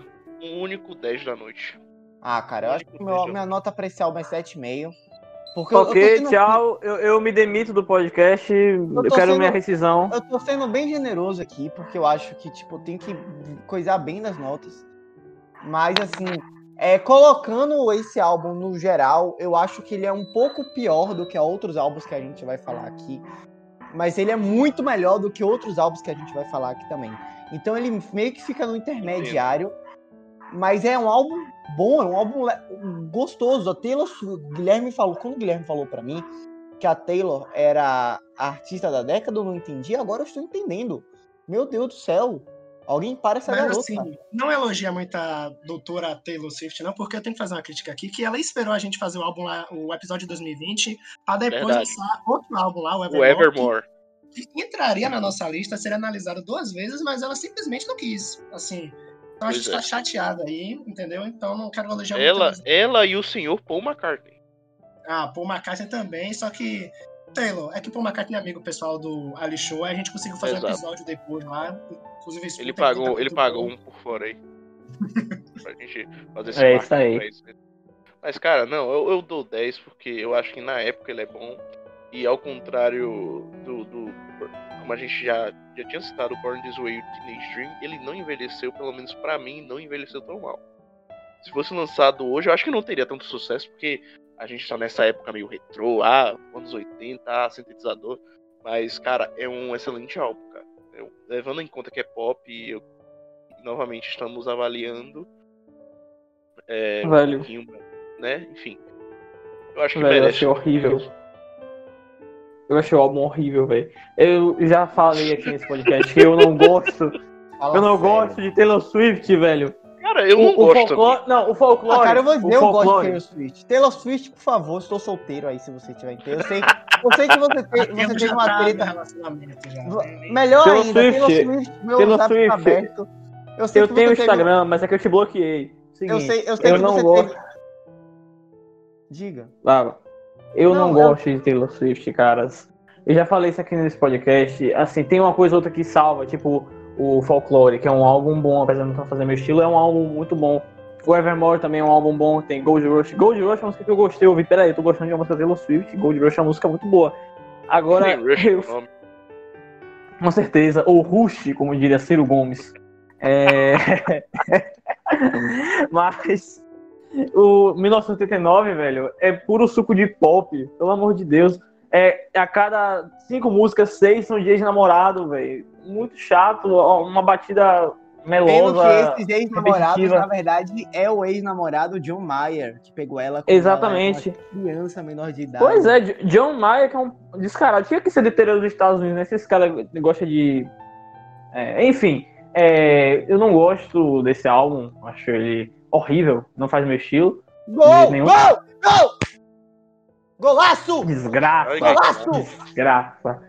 Tá tudo dando errado, velho. Fazendo, gravando um podcast Taylor Swift e Bahia fazendo gol, enfim. É, Concordo, Arthur, concordo. Enfim, eu acho, eu achei o álbum muito, muito ruim, nossa, pelo amor de Deus. Eu, eu não sei como eu consegui ouvir até o final. E- Eu, eu estou muito feliz que a Taylor Swift abandonou esse negocinho pop e ex-namorado e agora tá fazendo uma coisa que ela realmente gosta, que é a, música mais puxada pro lado country, que é muito melhor, isso aí ela tira de letra. Agora, esse pop genérico aí, eu achei horrendo, a nota é 5, porque eu tô sendo bonzinho. Cara, eu não acho que seja. É tipo. Porque assim, se você for analisar esses álbuns de pop como uma coisa no geral, cara, não sei, você tem que analisar como se fosse um álbum de pop dentro do contexto que a gente tá fazendo. Então, assim, Exatamente. dentro Sim, do sim. Contexto, do- dentro do contexto do que a gente tá falando, cara, esse álbum aqui deixa muita coisa de lavada. Muitos álbuns que tem a mesma pegada, isso aqui é. É, mesmo tendo um som, melhor. mesmo tendo um som genérico, eu concordo que ele tem um som genérico, mas. Se Cara, você for olhar por é esse o lado, som. é óbvio que ele, ele atinge o que ele propõe, que é ser um que agrade é, quem faz quem gosta desse Sim, estilo. Mas a gente tem que ser. É, a Billboard, ela elegeu a Taylor como o melhor daquele ano, e um dos motivos foi que ela é uma das poucas artistas que consegue fazer uma mudança de estilo profunda e conseguir êxito. Isso é verdade. Verdade. Isso Nem a, é nem a. Lady Gaga conseguiu fazer isso do jeito que a Taylor conseguiu. Isso é São verdade. poucos artistas, pra te falar a verdade. Tipo, se você pegar num geral. No pop, sim. Não, no pop, sim. Não, eu acho que se você pegar num geral, mano. Tipo, ah, você vai falar, ah, Beatles. Ah, foda-se, os Beatles sim, é, os caras são foda. Mas, tipo, num geral, mano, sempre tem algo, tipo, álbum, por exemplo, pop, álbum que é um intermédio entre o pop e o que ela quer fazer, e o álbum de que vai ser completamente diferente. A Taylor Swift fez isso com. Tipo, a Taylor Swift faz pop. Se ela quiser fazer country, rock, metal, ela faz. Tá ligado? Não precisa de, um- de uma transição entre isso. Isso aí é verdade. Isso aí não é tem algo- como negar. É algo que muitos isso, artistas ela é têm. uma artista completa. Ela é uma artista. Então, ela é extremamente competente. Taylor Swift, mano. Eu não, Ela eu não gosto dela. Eu ela não gosto consegue. Ela consegue ser isso causa de duas coisas. Primeiro, como eu já fui falar aqui, que ela é uma artista completa. Ela sabe se moldar às tendências da música e sabe fazer isso muito bem. E a segunda coisa é que ela tem um fã-clube muito fiel. O fandom Chato. dela é muito fiel, muito É, chato. se muito- chama muito- Torcida do Corinthians. É a torcida do, é a torcida do Corinthians da música, velho. São flamenguistas da É música. os porque toda vez que a Taylor. Swift lança um álbum, o Corinthians nunca O Corinthians ganha. Exatamente. E tipo, não é à toa que 2000, foi 2014 o ano dela. E 2014 foi o ano de que Lewis Hamilton voltou todo mundo pra mamar na Mercedes. É isso. Só a minha consideração final é essa. Outra curiosidade, né? Outras duas artistas aí que entregaram muito na época é agora não vou lembrar se foi o VMA e tal. Enfim, teve, tem um show da, da Taylor que Camila Cabello, Camila aí, do caso, maior casal pop aí, essa é muito polêmica, mas Shawn-Mila Eternos, apesar do Shawn Mendes ser uma merda nas entrevistas, e a Halsey que entregaram Respeite o homem, viu? Ele é autêntico. ah, é autêntico, fala muita besteira. E, e a House também entregou muito na época, elas participaram do, com a Taylor. E, cara, só, só um, um detalhe, assim, que não é o caso de vocês, mas que eu acho que é um estereotipo que a Taylor sofre muito, que é do quesito dos ex-namorados tal. Tipo assim, ela fala dos ex tal, só que não é algo que acontece agora e já não acontece também há muito tempo, até na época do É Love não verdade. acontece. E ficou estereotipado. Então, e tipo assim, é, pegar aqui, já ia falar da Ariana mais lá pra frente, mas tipo assim, a Ariana é que agora ficou um pouco estereotipada, que pra mim também não é algo ruim, no quesito, ah, só fala sobre Não, sexo. tipo, a. Adele também é, e todo mundo, todo mundo gosta lá da, da sofrência da Adele. todo Porque não é demérito, tá ligado? Tipo A assim, questão, a questão que a galera eh, reclama é o seguinte: os, os mais chatos, que ficam rotulando o artista. Claro que tem uns artistas que exageram muito no ponto, mas ah, no geral a galera gosta de rotular mesmo. Não é o que o artista. Você tá falando isso olhando no espelho, né? É verdade, eu, eu gosto, eu, eu, eu adoro rotular artistas. Eu acho que o que faz o, o- essa galera diminuir um artista ou outro de acordo com a sua música não é se ele estereotipa, se ele fica estereotipado com um estilo, é sim o que ele estereotipa. Se a dele ficou estereotipada com música triste, ah não, é conceito, é tristeza, é sofrência, é amor. Se a Ariana Grande ficou estereotipada por música de sexo, ah, é putaria, esquece isso aí. Não é o se é cara, estereotipado, é o que é estereotipado. Por isso que a galera acaba meio que acha que um é conceito e o outro é falta de criatividade. Cara, e, tipo, pronto, esse é um bom ponto, né? É, o, negócio é que, assim, aí cada um fala o que quer, tá ligado? Mas o que dá a entender é que, supor, que a gente já falou aqui que não é, e a gente já tem um episódio aí que analisou o folclore e sabe como a, a versatilidade da Taylor. Vocês estão de prova que vocês ouviram dois álbuns extremamente distintos.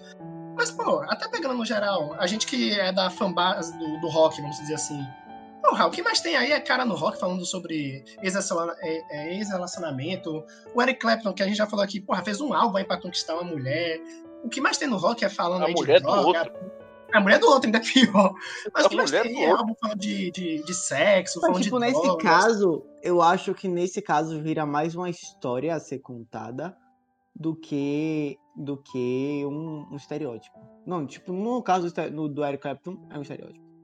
Mas, tipo, Não, é porque o estere- Não, mas o Eric Clapton não sofre desse mal, entendeu? Mas tô dizendo mas, assim. tipo é- Sabe? é- eu acho que a principal diferença é que a- o motivo por trás acaba virando uma história, coisa que os artistas de pop não conseguem muito bem fazer. Mas, cara, aí eu também entro naquele ponto que, vamos lá, esse álbum do Eric Clapton fez 50 anos agora. Porra, 50 anos tal. Tem todo. A gente tá falando de um álbum que, vai, que já fez mais. Vai fazer 7 anos, né? É, vai fazer 7 anos agora tal. Claro que 7 anos já é um tempo, mas, tipo assim, pô, já passou, sabe? Não é aquilo lá. E parece até que toda música é, é algo voltado a ex-namorado e tal. Então, tipo assim, eu fico até feliz porque aqui não foi o caso, sabe? É incrível como esse estereotipo e tal. E, e o que o, o- o pop. É, vou falar isso mais pra frente, mas o que o pop é estereotipado é algo que dá muita raiva, sabe? Muita, muita. Ah, mas Acho é alguns só o pop, estereótipos estão tão tão certos assim, não vamos negar. E agora aí passando um pouco no tempo, a Rihanna, né, que a Rihanna que apesar dela ter aparecido pouco, na década passada ela já tinha entregado muito. Inclusive naquele VMA de 2010 ela apareceu, uma das coisas bombásticas, ela apareceu com o cabelo pintado de vermelho, que seria já uma nova era dela, outro álbum. E aí Ela que fez 2000, um. Rapidinho, só interrompendo, ela que fez um feat com Eminem na época. Acho que isso. concorreu. Love the Way You Lie. E tem Monster Grande também, grande Eminem aí, um abraço aí. Outro cara que contribuiu muito na música na década, tanto na passada como essa, lançou álbum ano passado. Rapaz, 2020. na passada eu acho que ele contribuiu mais. Nesse, nessa Não, na passada realmente muito mais, muito mais. Nessa ele foi meio fraquinho, mas enfim. E cara, a Rihanna ela lançou o Anti, o Anti que tem, começa já com a polêmica. Tem duas polêmicas e as duas estão envolvendo o Kanye West. A primeira, não sei se vocês lembram, que a Rihanna tem uma música com a Kanye West e com o amigo de Ali Show, Paul McCartney. Eu não lembrava disso. E outra coisa, qual o ano do álbum? essa música com o Paul McCartney, Paul McCartney que lançou o álbum agora, ele deu uma entrevista, ele falou que ele ficou profundamente chateado, porque quando saiu a versão da música, ele perguntou, tá, onde é que eu apareço na música? A música ela foi tão editada que a voz do Paul McCartney ela simplesmente não aparece, só aparece o Paul McCartney com o seu baixo, mas é, ele em si não aparece, não dá pra ter noção da voz do, do Paul McCartney. Essa foi uma das polêmicas. E a segunda polêmica que envolve o Kanye West é que o Kanye West ele estava dirigindo esse álbum e teve uma briga, que também não sei o motivo, e ele saiu do álbum, ele abandonou a direção do álbum. E é o Kanye West é um cara polêmico, já sabe. Que inclusive aí estão falando, né? Quando esse episódio for lançado, talvez já tenham separado, não, mas que Kim Kardashian e Kanye West, outro casal aí do- da indústria, estão pra, tá pra se separar aí. Álbum aí. Ah, não, olha, isso explica muita coisa, porque no meu WhatsApp hoje chegou uma mensagem do, do número internacional. Provavelmente é Kim Kardashian, né? Eu tinha bloqueado porque eu já estava. Porém, enfim. Agora sim, que álbum? Rihanna tropou perfeito. álbum consistentíssimo, tem a pegada meio rap, a pegada meio eletrônica, claro. que- R&B total ali também. É, e isso, cara, é, é o esti- estilão mesmo da Rihanna, cara, mas eu acho que é algo que ela, é, ela sempre entrega um pouco de pop e fica, e sei lá, é do jeito dela, ela fica perfeita, a voz da Rihanna também é boa. É, só uma análise rápida, rápida assim, mas eu não tenho, mas eu não tenho nenhum hit assim pra destacar. Eu acho que é um álbum. Ah, eu tenho. Mentira. Mentira. Não tem É como sério? destacar uma música aí, Nossa, eu velho. tenho ah, Work, não, Work foi perdão, Ah, Work. Eu odeio essa Work. música. Meu Deus do céu. Work foi regravada por Igor Canário como Água. Água, água, água, água, água. Príncipe do gueto. Grande letra. Não, perdão, Cara, me esqueci não tem completamente. como, não tem como deixar Love on the Brain batido. Cara, eu ia falar sobre isso, velho. Não Cara, tem como, velho. É, é Tem. impossível. É impossível. Não tem como. Eu não ia falar. É simples. Claro que tem, Caralho, mas enfim. Mas não, não, não. Boa, boa. Foi, foi bom o resgate aí. Mas fica aí. Work. O vocal Pronto. da Rihanna já está perfeito. Só você ouvir no estúdio já tá perfeito. Velho, isso é verdade. Mas Acho que a você- coisa que eu mais gosto na música da Rihanna é a voz dela, que é espetacular. Ela tem um vozeirão, uma das É, melhores ela assim do- da provavelmente indústria. tem a melhor voz. Eu não digo, tipo, talvez a voz dela não seja melhor do que a da Amy, cara. Mas assim, ela é top 2, top 3. Que a voz dela é muito boa. É inacreditável. É sensacional a voz dela. Mas tem uma pessoa aí que eu acho que é um melhor vocal atualmente. Não, eu tô falando de mulher. Mulher, atualmente do pop. Você vai me xingar depois, mas depois eu falo. Não Cara, Você fala. eu- Ariana eu Grande, você eu falar Ariana Grande, Grande, por favor, sai filmado. daqui. Não tem Eu cabelo. vou falar isso depois. Não dê spoiler, Não Alexandre. tem cabelo. Não falar tem- Ariana não tem- Meu Grande. Deus do céu. Cara, mas só Se, pra botar. se, se falar que é Billie Eilish, eu vou dropar. Não, porque a- eu, eu não vou estragar, pera, não vou contar na hora. Vocês estão querendo spoiler. Cara, é. E Love on the Brain no, no ao vivo. Faz esse teste depois, sério. No, no ao vivo, cara, é. é- ah, desculpa a palavra aí e tal, quem tá ouvindo, mas porra, é de fuder, de fuder. É total, é muito foda, velho. O Tem uma apresentação lá que ela mescla Diamonds, Isso, e Love on isso. the Brain. que é incrível. Aquilo ali é incrível, cara. É muito foda. Ficou muito bom. E fal- falando, falando um pouco sobre um álbum, tem uma reclamação só. Tem música demais, é um pouco longo, fica meio cansativo. Ah, não sim, sim, precisava- sim, sim. Não precisava ter É 16 prog? músicas. Poderia ter enxugado. Não, se fosse prog, É teria, proc. seriam três suítes de 25 minutos. Três E músicas cada música ia 25 ter cinco partes. Cada música tem cinco partes, exatamente. Mas, assim, é um álbum. Eu adianto que é o segundo melhor álbum da noite. E tá, é o meu segundo no meu top 3.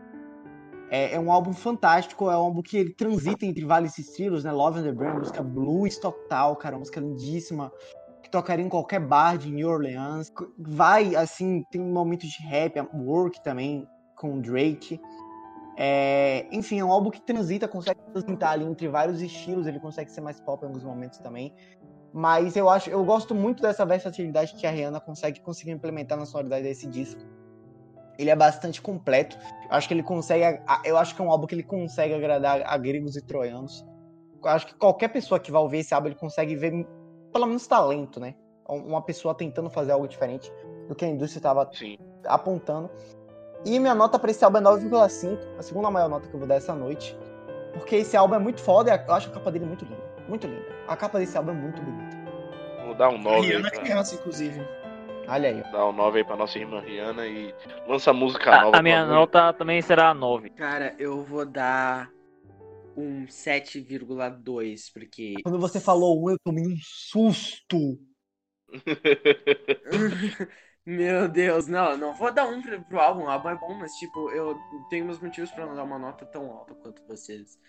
É que vocês sabem, é, como vocês falaram, o álbum mescla vários estilos diferentes e alguns desses estilos não são do meu agrado.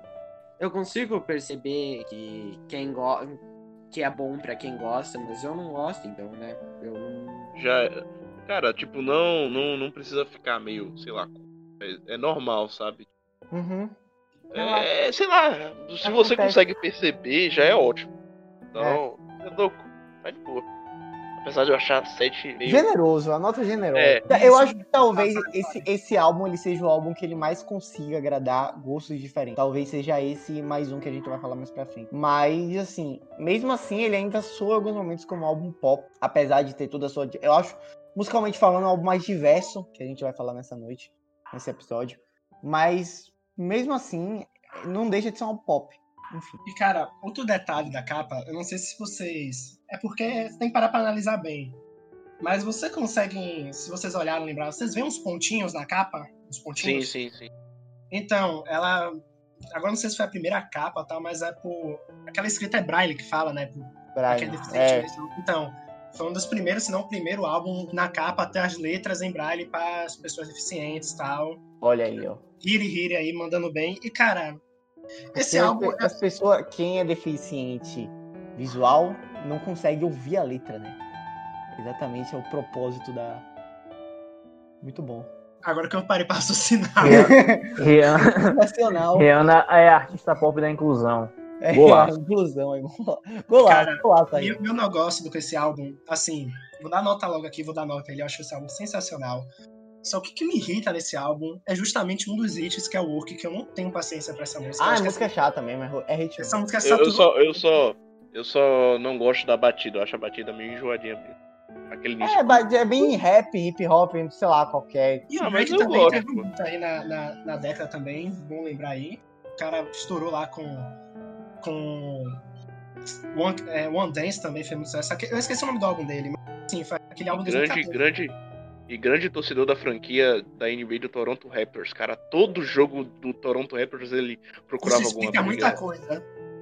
É, Time de cara é- modinha. É, o cara, não, né? Não, porque ele é canadense, então, tipo, torceu Não, dele. ele não. Ele, ele sim, quer dizer. Ele é torcedor, mas tipo, aqui no Brasil, a maioria dos caras do Raptors é modinha. No mesmo ano, se já não bastasse Rihanna, Deus é, nos presenteou Com certeza. com a rainha, a deusa. Qualquer adjetivo para qualificar a Beyoncé seria pouco, não, não tem como. O maior hit do Jay-Z. Não, o maior acerto da vida do Jay-Z. Rapaz, talvez Com o único. Não tem Cara- uma música dele que supere ele ser casado com a Beyoncé, sinceramente. Não tem. Nem ele cantando Sunday Bloody Sunday com Yushi. Pro- Não, que, pô, Hum. eu nem sabia que ele canta, já cantou isso. É, tem, tem. Rolou. Isso rolou. Você já isso sabia que Kanye West já cantou Bohemian Rhapsody? Ah, Não. mano, esse vídeo é muito bom, velho. Muito Mas, rapidinho. É. Fale. Deixa eu dar uma curiosidade aqui, família. Deixa eu dar uma curiosidade. Eu sei que eu acho que o Guilherme vai falar. Esse álbum teve Gaia do Jay-Z, mano, em cima da Beyoncé. Jay-Z é o cara mais estúpido da face da Terra, porque ele deu o corno da Beyoncé. E tipo, eu descobri isso, eu tava, eu tava escutando esse, reescutando esse álbum ontem, eu tava conversando com uma amiga, ela citou esse álbum. Aí eu, mano, eu tô ouvindo esse álbum agora. Aí ela foi e falou, mano, o Jay-Z deu corno na Beyoncé. Eu falei, aí tem música de corno que não sei o que. Eu, velho, como assim o Jay-Z deu corno na Beyoncé, cara? Isso, aí- isso deveria ser crime pra pena de morte. Não, esse álbum teve um corno, tipo, foi meio que, né, tratado assim como nossa amiga Taylor Swift faz álbum pra ex-namorado, faz música pra ex-namorado, esse álbum inteiro também teve essa, essa pegada assim, porque a Beyoncé tomou um corno, que eu acho isso completamente inaceitável. Não, é um crime, um crime. Magoar a Beyoncé. E, cara, é, o, negócio da Beyoncé, antes de falar do álbum e tal, só um, um comentário assim. Tem pessoas na, na vida, na verdade, né? Mas na indústria, que, sei lá, a gente escuta e a gente baixa a cabeça, a gente não, sabe? Apesar da gente criticar aqui Paul McCartney, mas Paul McCartney é um cara desse tipo, né? Eu, Davi e Arthur, a gente falou muito isso no episódio do McCartney 3, né? Que o que Paul McCartney faz é sensacional, tal. O cara dá aula.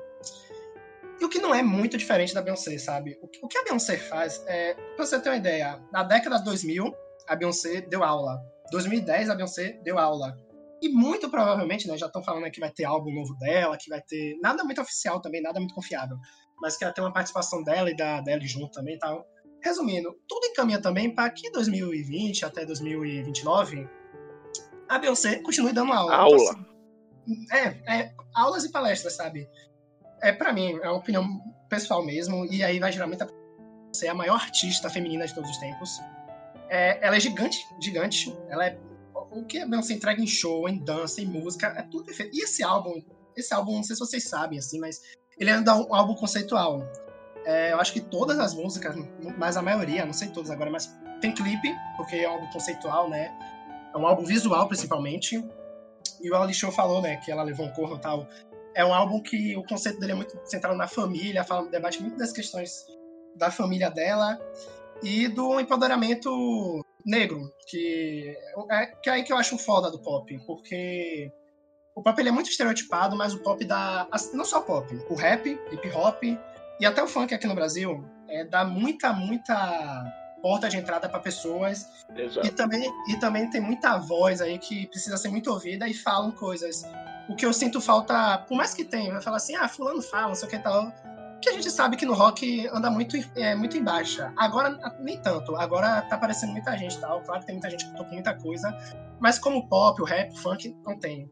E esse álbum aí, se quem escutou Para Pra Ver Letra, Visual tal, fala muito disso, do empoderamento feminino, empoderamento negro, questões de família, e sinceramente é uma aula da Beyoncé, uma aula. Hum, Pode falar agora aí, porque eu tinha que falar isso aqui da Beyoncé, porque ela é Eu sensacional. só queria, eu só queria destacar os hits desse álbum. Sorry, Six Inch com nosso irmão, o final de semana, The Weeknd, que estourou, voltou pra lascar em 2020. E desde 2016 já tava aí com a nossa irmã Beyoncé. Acho que foi uma passada assim da coroa, né? Daddy Lessons, que é uma música. Putz, é essa é música incrível, cara. É totalmente meio suave. assim. E a letra é profunda.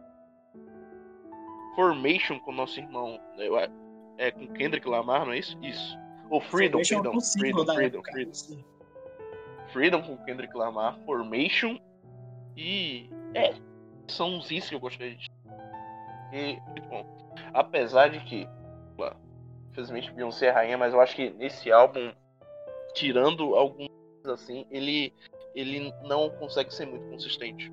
Eu acho que tem a queda assim, de uma música pra outra. Mas é um álbum bom, sabe? Os hits conseguem carregar um pouco. Porém, tem música que dá pra descartar, dá pra jogar fora assim. Esse é, o, esse é o primeiro álbum que eu acho que não deveria estar na lista. Sério?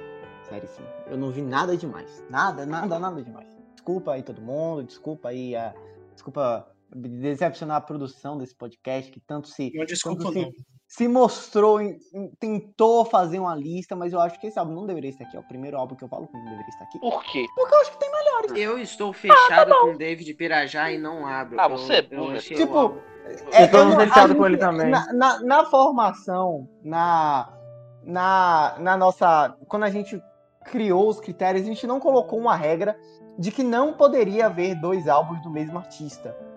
Que não poderia. A gente não botou. Essa regra não existe. E sendo assim, eu acho que não existe nenhum, nenhum motivo, nenhuma explicação para esse álbum estar aqui e pro Pure Heroine da Lorde não estar. Eu acho esse álbum. Só um exemplo, eu acho que tem outros que poderiam estar aqui. Não, mas só exemplificando. Mas eu acho que esse álbum não tem nada demais. Não tem.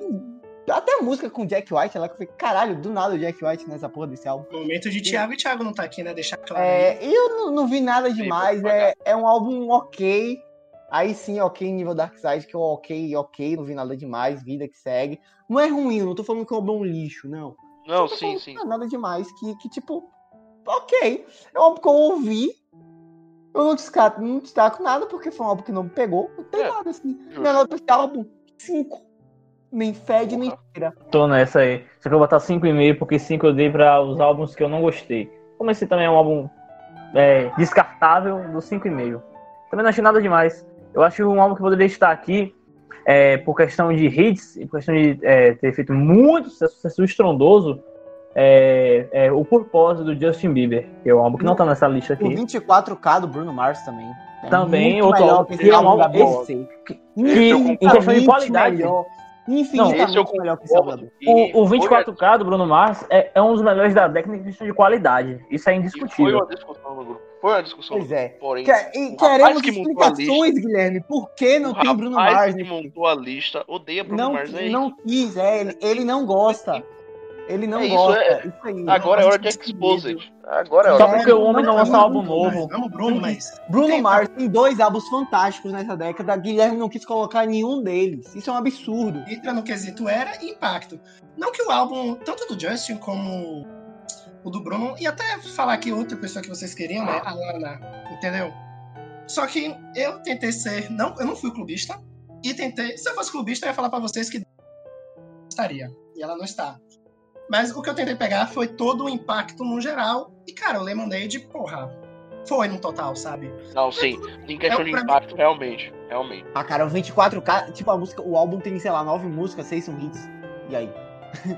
Ah, e daí que, pô, se você pegar pronto premiação, Lemonade, porra, foi pra nove do, do Grammy, se não me engano. É, nove prêmios no Grammy em 2017. E ele ainda ajudou a Beyoncé no quesito de estatística, que ele é o sexto álbum consecutivo dela que fica em primeiro na Billboard. Ela nunca ficou em outra posição além de ser do primeiro lugar. Então é um álbum que tem mais impacto. Eu chego, chego a concordar, cara, mas porém eu acho que o 24K está. Acho que não no lugar desse álbum. Porém, porque ganhou o acho que ele Grammy de melhor álbum do merecia. ano. Não que o Grammy também seja essas coisas, mas, cara, Não, é, sim, sim, sim, sim, concordo também. O Grêmio também é furado. Mas eu acho que o, que o 24K merecia estar nesse, nesse top 10, que sim, ele não está no top 10. Spoiler aí. É um absurdo, absurdo. E, cara, uma curiosidade aí da Beyoncé tá falando de prêmio. Ela foi indicada para mais de 600. Ela teve mais de 600 indicações e ganhou aí. Dessas 600 indicadas, ganhou mais de 350 prêmios aí. Ou seja, Jamais Mais da compare. m- mais do que ela foi. Mais da metade aí, ela já ganhou. Muito bom. Parabéns, Beyoncé. Você é incrível. Mas Perfeito. tu não merecia estar nessa lista, Beyoncé. Desculpa te decepcionar. Ela vai te cancelar, ela vai vir aqui te bater. Inclusive, Ah, eu- Beyoncé, pode fazer isso à vontade, Beyoncé. Eu deixo. Vocês deixavam? Eu deixo. Eu deixo. Off que sim. Eu deixo. Cara, quem faltou dar nota aí? Eu, Eu- Eu, eu não dei. Ah, Ali Wakeman. É, o Wakeman não falou nada. Vai, Wake. Eu não falei nada, eu, mas eu, eu- a única coisa que eu falei é que eu concordo com, com o Davi. E minha nota vai ser seria 5 e 3 quartos, mas eu vou dar arredondar para 5.8, porque colocar dois decimais é muito chato. Eu vou dar 8,5 porque, como eu disse, tem alguns problemas de consistência do álbum. Tinha algumas tem músicas descartáveis, mas eu acho que o álbum é bom. São legais e. Além de toda a questão da premiação e nosso querido empoderamento aí, que eu acho muito importante aí para que a nossa irmã Beyoncé sempre faz aí. E um abraço. Se o Jay-Z te dá corno de novo, chama no zap. Cara, tô com a Alixu também, fechado aí no 8,5. E não tem mais o que acrescentar, não. Tudo que. Todos os motivos pra ser 8,5 eu já falei. Aí, cara, em 2017, o apadrinhado de Elton John é, lançou um álbum, mais um. Ed Sheeran lançou Divide, que um álbum liricamente. Essa é minha deixa agora. É um álbum muito, muito bonito, liricamente falando, mas em letra E também. 2017, ano Lewis Hamilton. De novo, né? título. O pai é bravo, não tem, jamais Bravo. compare. Ele conseguiu a proeza de colocar 16 faixas do top 20 de singles, assim. E 9 desses foram top 10. Ou seja, ele quase conseguiu emplacar as 10 músicas dele no top 10. Algo muito difícil de se fazer aí, então palmas aí pra Ed Sheeran. E o negócio de ser apadreado do Elton John é que ele conhece o Elton John, é amigo do Elton John, e o Elton John dá dica pra ele. Inclusive deu dica de qual música deveria ser single, né? E uma das dicas, que eu achei isso muito inusitado, foi que o Elton John, no início da carreira dele, quando ele ainda também abria shows da Taylor Swift, a gente abria shows da Taylor Swift, o Elton John falou pra ele emagrecer, pra ele ficar mais em forma, pra indústria, pra mídia, pra ele ficar mais magro. Ele tudo. Não sei se influenciou, acredito que sim, mas Elton John aí é um cara que dá as dicas aí, é como se fosse o manager do Ed Sheeran. Ed Sheeran Coach. que apareceu no Coach, Coach motivacional de Ed Sheeran. Ele que apareceu no filme aí do- dos Beatles lá, que eu esqueci o nome. Yesterday. Cara, eu odeio esse filme. Eu também odeio esse filme, mas lixo. Muito ruim. Muito ruim. Meu, que bom que vocês concordam. Vocês são eu odeio o filme, mas vocês. assim como odeiam né, o, último Star Wars, e assim como o último Star Wars, eu me emocionei com Yesterday. Então esse Ah, é o... não. Eu não me emocionei com nada nesse filme. Ah, assim- Velho, a assim- primeira assim- vez que eu assisti tanto o último Star Wars quanto o Yesterday eu gostei. Depois Ai, achei. velho, começou os nerdola. começou, os- começou os nerdola aí, fã de Star Wars. Mas ah, o que é que Eu vocês sou- acham do álbum? É, eu vou ter que decepcionar vocês. Eu não suporto Ed Sheeran. Seu lixo, vai embora daqui, Eu cara. acho ele insuportável, velho. Mas bora lá. Como eu Meu sou um Deus. profissional comprometido com a música, comprometido com remasterizados, Pô, imagina se não fosse. apesar. Eu não, tô ente- eu não tô entendendo as piadas, Arthur Lago. Pelo amor de Deus, deixa eu analisar o álbum. Analisa aí, analisa. Eu, quero, eu tô curioso pra saber sua análise. Apesar de eu achar esse cara muito irritante, o álbum é bom. O álbum é do caralho. Ah, Hit atrás de hit, cara, sinceramente. É, é um sólido 9 que Ed Sheeran leva de mim. Apesar de eu achar ele chatíssimo. Meu Deus. Hora de fazer minha palestrinha aqui agora. Velho, esse álbum, o Divide, pra mim, eu acho que ele é o All Things Must Pass do Ed Sheeran. É o álbum da carreira Ah, dele. cancela o episódio, pelo amor de Deus. Tá, que pariu. Não, Porra, é o álbum da carreira dele. Não, eu não tô falando em nível de qualidade. É o único álbum Não, gênio. Eu não estou falando em nível de qualidade, eu estou falando em nível de importância para a carreira do artista. Cara, É o All só- Things dele, velho. Qual Tipo você acha assim, que é o é álbum o da carreira do Ed Sheeran, então? Ele é o melhor. Não, entenda, ele é o melhor, mas o outro álbum, que inclusive todos os álbuns. Todos os álbuns não, ele vai lançar um álbum novo agora, que ele lançou até o. Mano, tipo, o Ed Sheeran O ele é single- o single matemática. É, mas é, porque, tipo, é X divisão próxima isso vai é isso o que eu ia falar. Todas as músicas, todos os álbuns são nome de operações matemáticas. E o. Multiple, o Multiplicação lá, que é o álbum verde e tudo, eu já acho ele um álbum foda. E ele e é um Sim, álbum. que isso é verdade. Então, tipo assim, o negócio do George, do, do George que eu discordo. Porque o Thing Must Pass é meio que. Era o primeiro, já foi um, um puta álbum foda tal. Claro que os outros álbuns do George também é bons, assim como o do Ed Sheeran. Mas sei lá, eu acho que é- o impacto é diferente porque. E o George também já, já era aclamado porque, querendo ou não, o cara era um Beatle, tá ligado? Não, Não, é isso, mas- tipo assim, O- que eu mas o é que Ed Sheeran também já era aclamado com, A com o primeiro a sua, álbum. A sua, a, sua, a sua comparação foi horrível. Segue o jogo. Não, vocês não Não, eu entenderam o conceito. Não, não, eu entendi Ah, o que ele não. quis dizer. Eu entendi Obrigado, o que ele quis dizer, mas obrigado. porém, O o é Ed tipo Sheeran assim, tem álbuns bons, tem outros álbuns, tipo, putz, também tão relevantes quanto Justo, o Divide, não, sabe? assim, são álbuns que são os níveis parecidos. Claro que o Divide eu acho melhor tal, inclusive. Tô entendendo, tô entendendo. Não, concordo nisso aí. depois com o Beyoncé e com o André Bocelli aí e tal, Imperfect. Mas, tipo assim, são álbuns que não, eles é, têm uma diferença, mas eu não acho eles tão distantes como é, tipo, o Must Pass do outro álbum do George Harrison. Sabe? Ah, É, sim, não, nesse sentido é verdade. Então eu diria que poderia ser What's the Story do Ed Sheeran. É sério isso? Para de fazer comparação. Tá bom, não. Enfim, deixa eu voltar a falar do álbum. Deixa eu voltar a falar do álbum. Velho, eu acho que ele é um álbum sensacional. Porque ele. Ele faz com que o o Ed Sheeran ele vá transitando entre estilos musicais daquele álbum sem perder sua essência. E eu acho o vocal dele impressionante. A minha faixa favorita da música é Dive, que tem um solo de guitarra É, muito é. bem feito, velho. Muito bom. A voz dele também é aquela coisa rasgada assim quando, ele, quando vai subir pro, pro refrão. Uma coisa linda, velho, de arrepiar. Olha, eu gostei bastante do álbum, pra falar a verdade. É o meu segundo favorito da lista, não vou mentir. E por incrível que pareça, novamente os meus dois favoritos da lista são álbuns de pessoas inglesas. Adele e Ed Sheeran. É Não. É, eu também. Aí, como, como sempre, os ingleses sendo os melhores em tudo que fazem.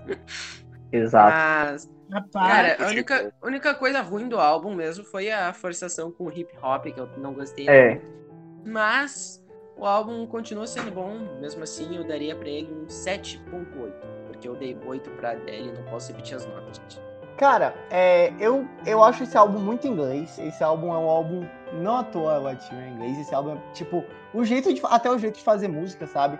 É, não apelando pra meios computadorizados de fazer a música. Não que eu ache isso um problema, muito pelo contrário. Já dá pra fazer grandíssimas músicas assim. Mas, Nossa irmã Taylor Swift provou isso. é, é, tem exemplo melhor.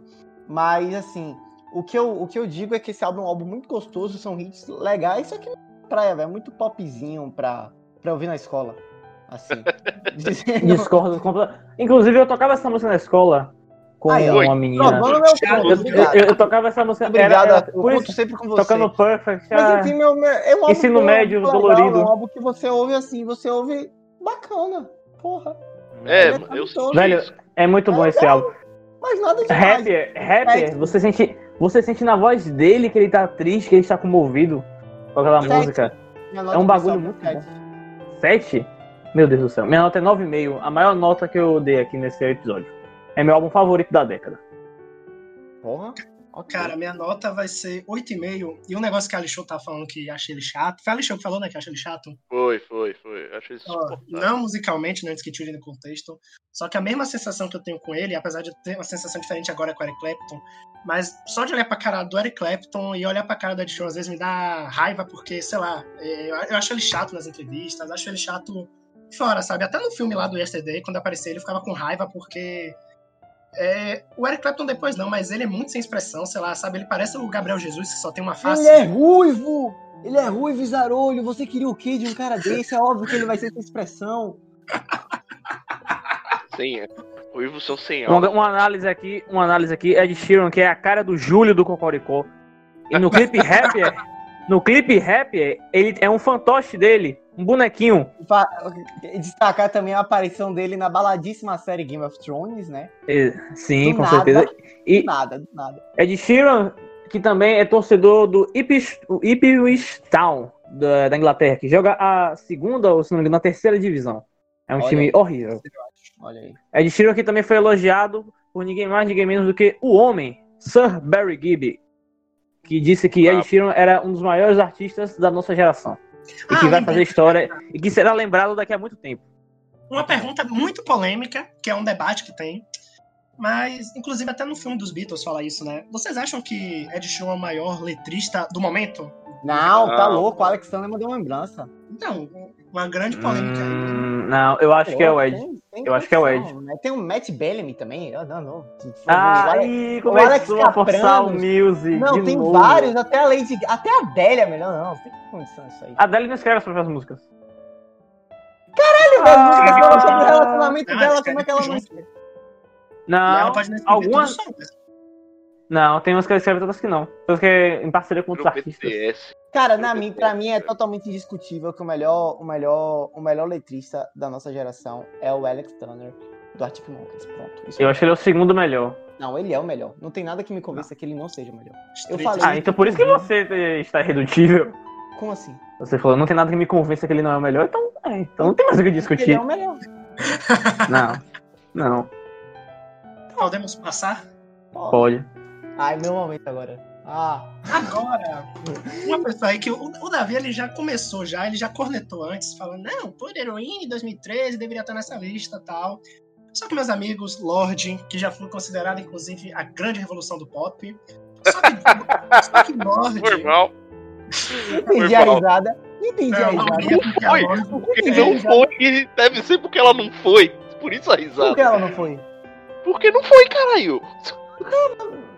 Ah, eu também não acho que ela foi a grande revolução do pop. O que é revolucionar o pop, velho? Pelo amor de Deus. É, é, tem que entrar nesse Não debate, tá ligado? isso, não existe. O não pop existe. é irrevolucionável porque tudo é genérico. Isso, não existe. E aí, cara, é, ela lança o melodrama.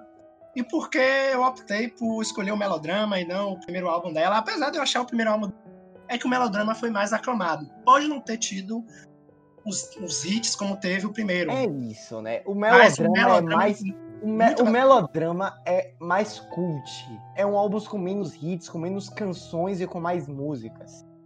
E você E sabe, isso- Davi, quando, Por foi isso é bom. quando ela começou a, a fazer o álbum, como ela começou? Quando? O álbum Na foi lançado segunda- em 2018, eu acho. Na- no dia D da Segunda Guerra Mundial. 2013, O dia ela já dele. estava... 2013 ela já estava começando a fazer seu álbum. Nunca para. Não para. E, cara, eu assim, eu, eu acho o álbum da Benção mais construído tal, mas o melodrama você vê que é um álbum muito bem construído, que foi tudo bem pensado. Não à toa, 2013 já tava, ela já estava pensando no álbum tal. E ela mesma descreveu que o álbum é o conceito solto que explora o tema da solidão no quadro de uma festa em casa, única com acontecimentos e climas que envolvem. Ou seja, algo muito conceitual realmente, que algo filosófico. E esse álbum eu acho ele muito bonito, ele é muito bem construído. É, a- isso do bem construído acho que tem que ser martelado, porque até a capa dele, a capa dele é a melhor capa pra mim desses 10 que a gente Cara, escolheu. então, é, eu concordo. É uma capa belíssima. sabe? É. E, cara, o que, é que vocês acharam desse álbum aí? Cara, vamos falar a verdade aqui que a, a Lorde, é, ela não pode ser revolucionária, mas ela é uma das melhores artistas que surgiram na década, ponto. Não, tem. beleza. E uma pena que ela escola Bob Dylan de sumir mesmo. E é por isso que ela é foda. Por isso que ela é foda. Porque, sabe por quê? Eu vou mandar a real sobre a. Eu vou mandar a real aqui sobre a Lorde. Vocês não estão preparados pra ouvir isso. Mas eu vou falar. A Lorde, na verdade, é um cara chamado. Sei lá, que que vive numa cidade do Colorado chamada South Park. Ela Verdade. não é É. uma mulher neerlandesa de 24 anos. Ela é um cara chamado Randy Marsh. Vocês não estão preparados pra saber a verdade, mas ela É é, verdade. uma farsa. Tá explicado. Concordo, concordo. cara. ela é uma farsa. Ela, na verdade, é um cara de 40 anos fazendo Muito bom, velho. muito bom. Análise.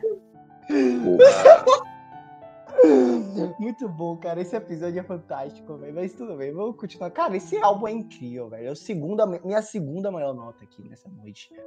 Que eu já vou adiantando, que é 9,9. E eu não dou 10 por implicância mesmo, porque eu, todo podcast tem direito a um 10 na minha cabeça, então eu só vou dar 10 pra um álbum. É, mas esse álbum é perfeito, cara. Esse álbum mostra que a gente tá ouvindo um artista de verdade, que sabe o que tá fazendo, que é um excelente leitista, que sabe que é que tem uma noção muito boa de melodia, de fazer de fazer ali músicas com um certo clima. Eu acho esse álbum muito cult. Eu acho esse álbum, sei lá, ele não é um álbum para se ouvir a qualquer momento, cara. Concordo. Assim, ele não é nem um álbum de pop, velho. Tipo, não tem nem, tipo, ele não soa pop, ele soa, sei lá, triste. Soa, Triste. não sei. Não é novo um álbum gênero musical. mas é o álbum mais triste. É o álbum mais triste que a gente vai falar aqui nesse Ah, episódio. sim. Mas é um álbum muito bom, muito consistente de um artista que não aparece toda hora. A Lorde é muito completa, ela tem um vozeirão, ela é uma excelente compositora, ela fa... os shows dela são muito bons. Eu acho que os dois álbuns da Lorde poderiam estar nessa lista, tanto por Aaron quanto, Melodrama. Eu acho por Aaron mais pop, de fato, concordo plenamente. Mas o Melodrama ele é muito mais cult, ele é muito mais cultuado, ele é um álbum muito mais difícil de você conseguir interpretar o que está acontecendo, o que você está ouvindo. Eu acho um álbum muito complexo, com uma riqueza de detalhes muito grandes, e por isso minha segunda maior nota, 9,9 para esse álbum. Fantástico.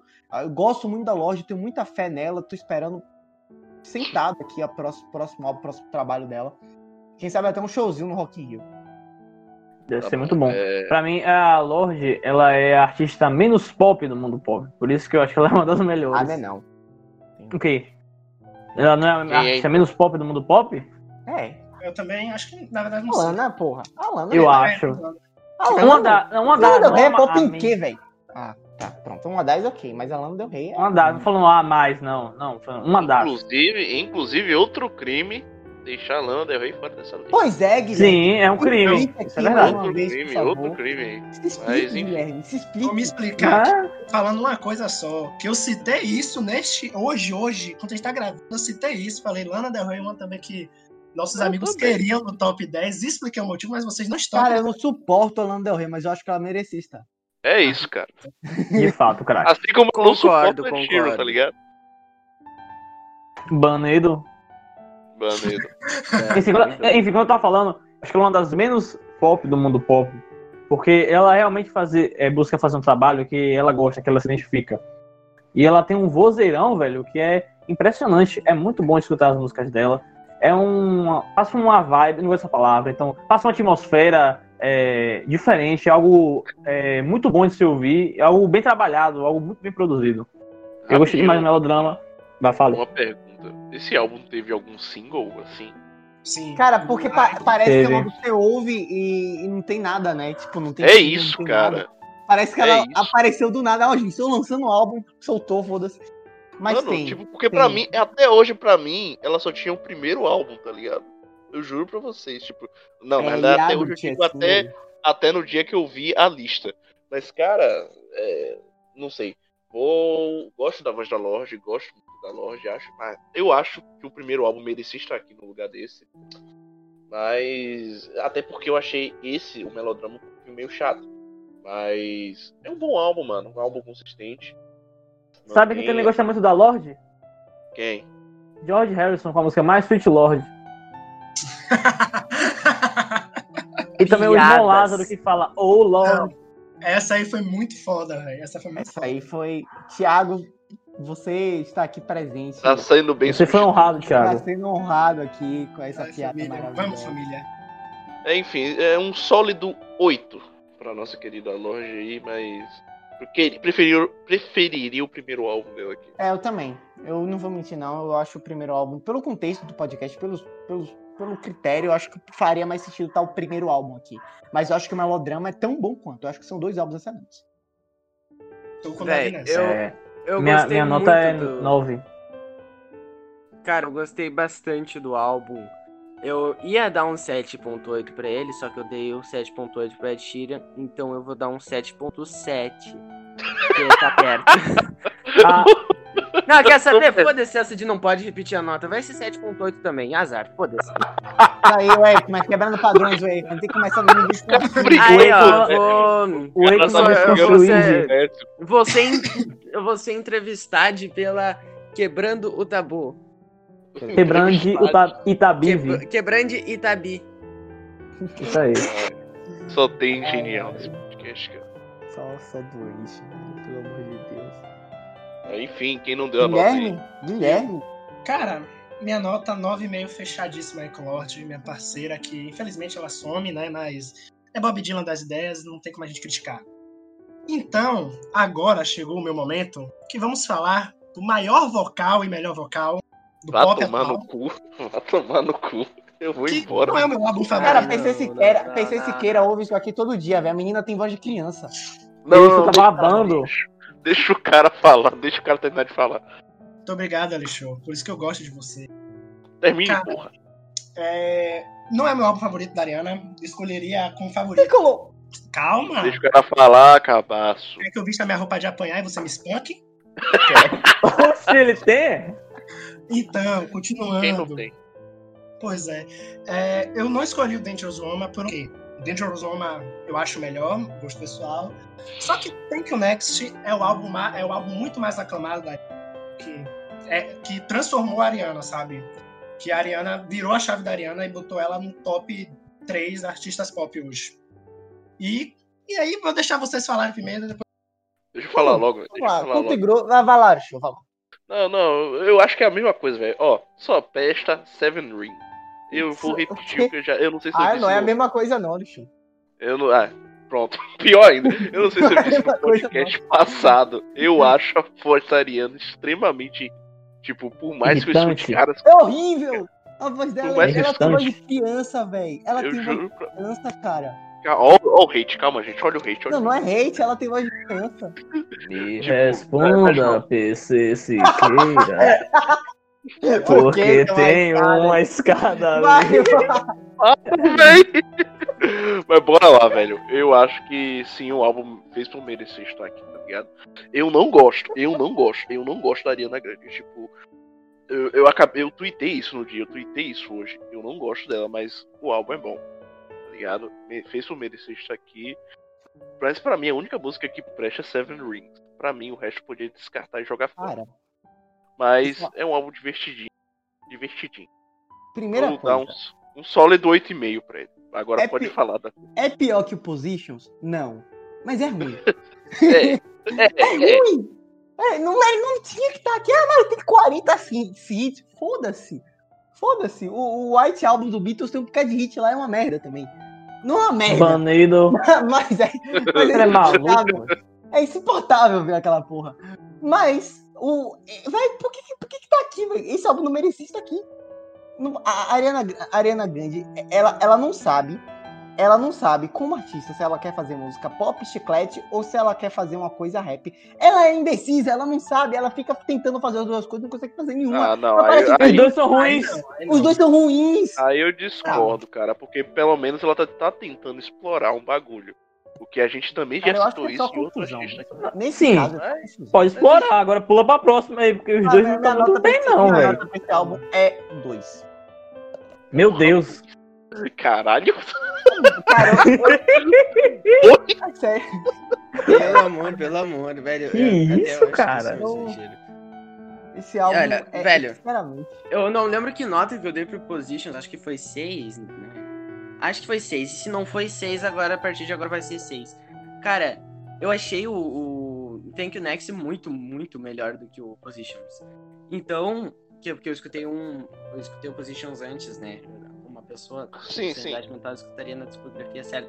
Mas eu escutei o Positions antes, cara, é muito melhor. Então, por ser tão melhor assim, na minha opinião, eu vou dar um 7. E também porque tem a, a música lá dos Bacon Eggs, que é muito boa. Sweet ma puseste os foios.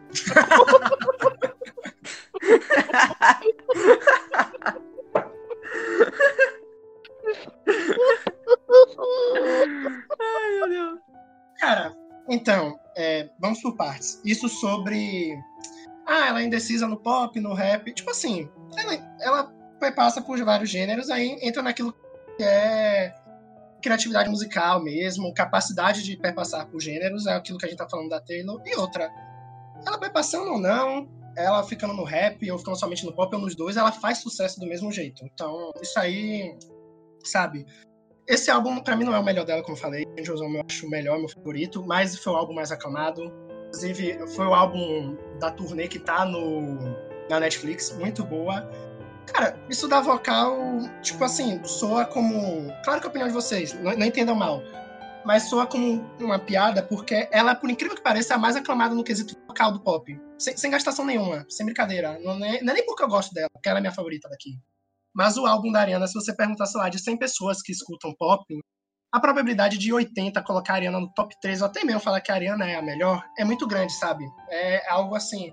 A mesma coisa, sei lá, a gente chegar a falar de bandas de rock e a probabilidade das pessoas falar Beatles como a maior banda, a grande banda, ser, ser gigante. Dá pra entender o paralelo? Dá.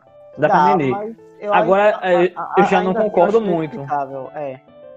Aí- não, mas aí vai de gostar. E ter assim. Não, sim, eu entendo o seu ponto de vista. Não, inegavelmente, a Ariana Grande é uma das artistas mais bem-sucedidas do pop atualmente. Agora, a gente precisa analisar uma coisa também. É que quem é fã dela hoje já era fã na época da Nickelodeon. Ou na época lá, um pouquinho mais, um pouquinho mais nessa época que ela era trabalhava mais como atriz. Entende? Então, você vê que existe um certo nicho. E, quando, e é um nicho infanto-juvenil. Então você, você percebe assim, então, que não existe uma análise muito profunda, porque são crianças e pré-adolescentes que só querem ouvir uma música lá, mas não estão lá ligando muito pra voz, só, só se achou batido legal, beleza. Não julgo, porque todo mundo é assim Cara, também. não, mas- mas, tipo, eu, o que eu- o que eu- tipo assim, discordo de duas coisas desse argumento. O principal deles, mas se for assim, porra, ninguém escuta o nosso podcast, porque quem somos nós, entendeu? Tipo assim, eu acho meio que para adolescentes, crianças que escutam tal, porque, porra, nós vamos, sei lá, a idade Não, média, é óbvio. 18, 19 anos. Como- então, assim, Como eu falei, como eu falei, não julgo, não julgo, até porque mais as pessoas é assim, a gente escuta por gosto, ninguém faz uma análise sobre, profunda sobre tudo. Agora, quando a gente quer ah, ir um pouquinho mais além, quando a gente quer fazer uma comparação com outros artistas, eu acho que a Ariana fica um pouco atrás no quesito voz. No quesito da música mesmo, no meu gosto, pelo menos. Talvez no, outro, no gosto de outras pessoas ela fique à frente, seja disparada. Mas, tipo assim, no meu, eu acho que tem artistas superiores a ela. Como, por exemplo, a própria Billie Eilish, que eu não gosto, mas eu acho que ela é uma a- artista melhor do que a Ariana Grande. Cara, eu vou me ausentar dessa discussão, porque eu simplesmente não gosto dela e é isso. Eu acho ela superestimada, tem uma voz horrível, musicalmente não agrega em nada e é puro suco de indústria. Obrigado. Cara, é, só citar as músicas aqui. Seven Rings é o, o grande hit do álbum. E, cara, Seven Rings, foda. Fake Love, sensacional. E Thank You Next, né? Que o clipe, muito, muito foda. O clipe que faz a referência àquele filme Meninas Malvadas, que acho que todo mundo já ouviu falar, ou pelo menos já assistiu. Inclusive tem participação da Elizabeth Gillies, que fez Brilhante Vitória também, que era a Jade, que tem o senhor vozeirão, que infelizmente não investiu na carreira musical. E, cara, é, como fã da Ariana, eu acho que a Ariana, sabe, discordo de vocês, eu acho a Ariana muito foda. Pra mim, ela agrega muito. Ela, uma daqueles lá do empoderamento, eu acho muito foda as falas. Uma curiosidade, ela, desde 2013 até hoje, ela nunca saiu do top 10 da Billboard. Sempre tem uma música dela. Sempre tem a Ariana, e realmente sempre tem mesmo.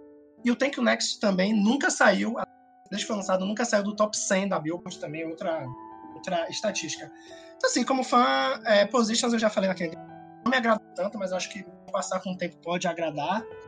Mas os, os álbuns depois de Angels Home, pra mim, sensacionais. E é um artista que, pra mim, tá crescendo. E dá até um certo orgulho, porque muda muito a imagem daquela Ariana infantil, da Cat lá, muito infantil.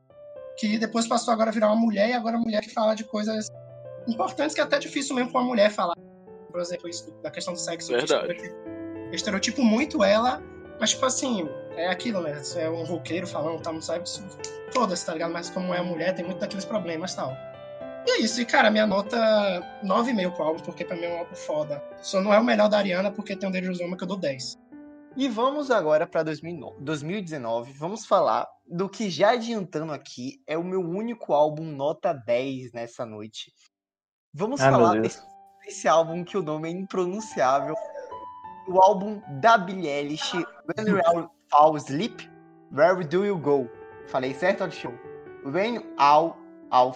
Isso- Cara, é Não. pronúncia Ó, difícil essa when we Não. all fall asleep, where do we go?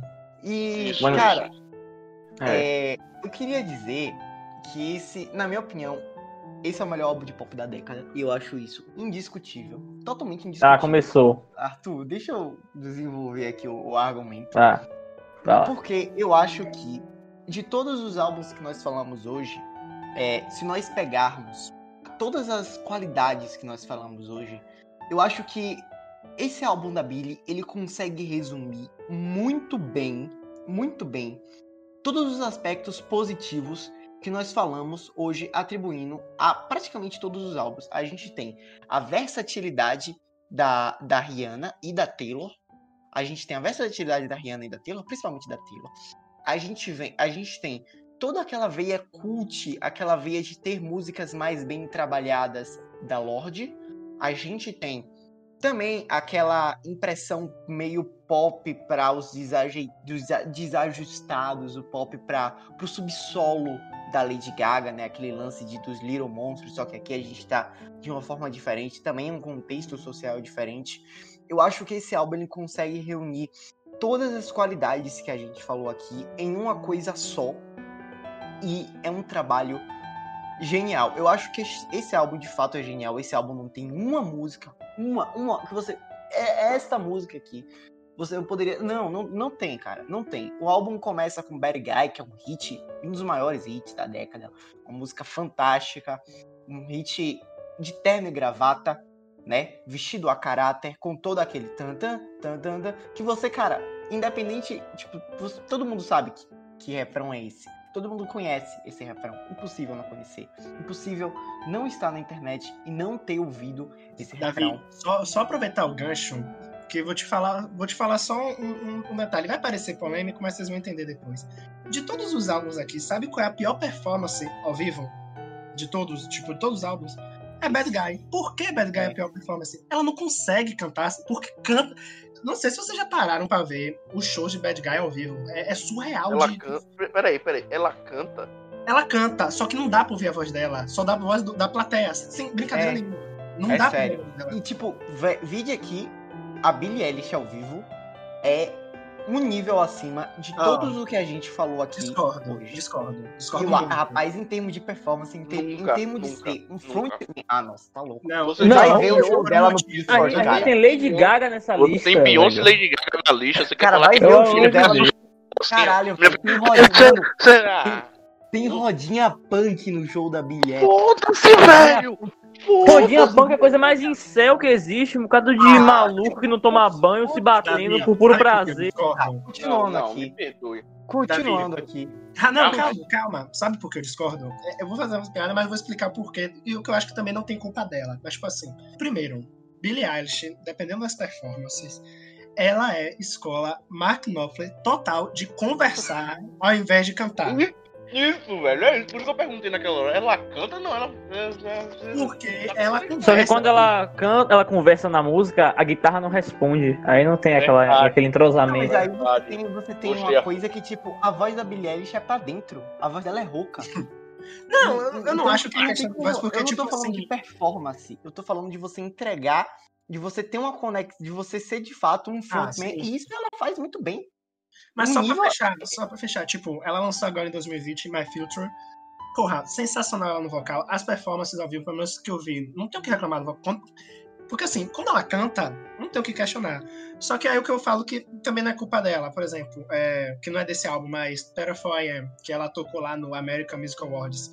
Cara, ah, me perdoe fãs da Billie Eilish, mas eu, eu entendo porque realmente tem músicas da Billie Eilish que não dá pra cantar ao vivo porque é difícil lembra muito aquela fase Beatles das músicas serem difíceis de fazer ao vivo e eles não faziam, sabe? Não que eu queira que a Billie Eilish pare de fazer show, até porque ela tem 19 anos e... Mas, tipo, é bom deixar claro aqui que ela não consegue por causa da plateia. Não, não. Também porque no American Music Awards, cara, não tinha público. Ah, não, mas assim, sim, mas aí tem uma coisa que, tipo, eu concordo que a voz dela talvez seja um pouco abaixo. Não Cara, tão não é nem abaixo quanto voz, a- porque Ah, tem eu- música porque- o tom dela tá bom, tá ligado? Mas assim, eu Não, acho mano, que não é porque. Rapidinho. Não é porque a voz dela é abaixo, é porque o estilo que ela faz, tá ligado? Tipo, a voz dela condiz, assim como o Mark Knopfler. O estilo que ele fazia na época, a voz dele condizia com aquilo, tá ligado? Mas, enfim, eu só achei um absurdo você falar que, porra, é o melhor show ao vivo. Vai tomar. Não, pô, mas eu tô falando de você entregar uma performance de frontman de uma pessoa que tá enérgica, que pula que nem a plateia. Cara, não tem comparação. Ah, cara, tem- tipo, eu Você acha que Rihanna, não tem Rihanna. Lady Gaga e Beyoncé não criam essa conexão com a Não plateia? Não, é- elas conseguem ter performances vocais melhores. Agora, do tipo de entregar um show é, sem toda uma pirotecnia, sem nada, tipo, só voz e putaria pulando no palco, quebrando tudo. Cara, isso ela tá acima de todas. É uma energia Ah. inacreditável. E, Cara, velho, porque eu já assisti, eu já assisti no acho YouTube todas dois entregam. shows da Billie. E eu não também, eu- esperava que fosse assim. Eu, eu vi que, ca- caralho, não é possível. Essa menina tá com duração no cu. Pelo amor de Deus, alguém para essa garota. Enfim, sobre a voz dela. É, eu concordo, a voz dela, em alguns momentos, a voz dela deixa, deixa a desejar. Até por causa que, tipo, a voz dela é pra dentro.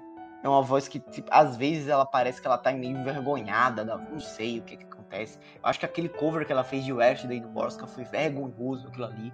Estragou a música, parabéns. E, e olha que o Paul McCartney ele se esforçou pra estragar essa música, viu? E ele não conseguiu. E. E, mas, tipo, é, eu acho que tem uma coisa que, que, tipo, vocês. Acho que todo mundo se esquece. Tipo, ela tem 19 anos. Tipo, a voz dela vai mudar ainda. A voz dela pode mudar ainda. Cara, Então, inclusive tipo- isso da idade, pra você ter uma ideia, eu, eu tinha falado do casal Shawn Miller, mas o próprio Shawn Mendes, cara, o quanto a voz dele mudou, e teve até uma dessas performances que, porra, eu ri pra caramba, porque tem as performances, geralmente, nesses, nesses shows, fica a galera comentando, né? Tipo, da TNT assim e tal. TNT, se quiser patrocinar a gente, estamos abertos a negociações. Porra, não é? Numa premiação Comentar no Grammy da vida, a gente tá comentando, olha aí, né, ó. louco? Olha aí, ó. E aí, cara, fica a galera apresentando, e aí o cara, um- o cara falou assim, né? é, Ah, o Shawn Mendes tá com 18 anos, né? Vamos ver a apresentação dele, né? Esse é o momento da idade que a voz muda, que não sei o quê. E, cara, a apresentação, tipo, não é que foi horrível tal, não. Só que algumas vezes, e, cara, é o pior falsete do pop disparado, é, é o do Shawn Mendes. O pior, sabe? É muito ruim. Velho, é irritante, é irritante. E, cara, ele dava os falsetes, aí do nada a voz dele ficava muito aguda, depois ficava normal de novo. É, é bizarro, mas, mas continue falando aí do, da Billy. Enfim, con- continuando, cara. All the Good Girls, All the good Go girls girl Música belíssima Hell. também, que tem um refrão maravilhoso. Cara, When the, when the Party's Over. Puta que pariu, velho. Essa música, E a ela... voz dela tá boa. É, a voz é a melhor performance vocal da Billie nesse álbum, na minha opinião. É muito bom. Sim. O clima dessa música é uma coisa assim inacreditável. Ela consegue ter um controle sobre todo o clima sonoro do álbum que você simplesmente não acredita. E a minha música preferida desse álbum, My Strange Addiction, cara, eu só vou dizer uma coisa. Se vocês forem covardes, covardes, essa é a palavra, covardes o suficiente pra criticar um álbum que tem The Office, eu quito do podcast. Eu quito, eu tô fora. Eu tô fora. Tá Caralho, velho. The eu- Office? The Office, você não ouviu o álbum? Ouvi. Então, My Strange Addiction tem literalmente os personagens de The Office falando. Eu não tinha reparado nisso. não. É impossível você não. Você assistiu a série dublada ou legendada? Dublado, eu sou fã de dublador. Ah, ah, não, porque, tipo, as sé- principalmente a, a voz do, do Jean e do, do, do gordo, do Kevin. É- é- é- não tem como você não. Não tem como você não confundir, tá ligado? E, tipo, quando, quando o Michael ele começa, você tá ouvindo o álbum, tipo, do nada, Michael Scott falando, você fica, mano, o que é isso aqui? o que? O que está Cara, ela é muito fã, muito Ela é fã. muito fã do The Office. Ela já assistiu, Ela é acho que foi 16 ou 17 vezes. Inclusive, o Wayne Wilson, né, que faz o Dwight, entrevistou ela já no. Agora não lembro qual foi o canal, mas tem no YouTube a entrevista completa. Inclusive, cara, a Billy.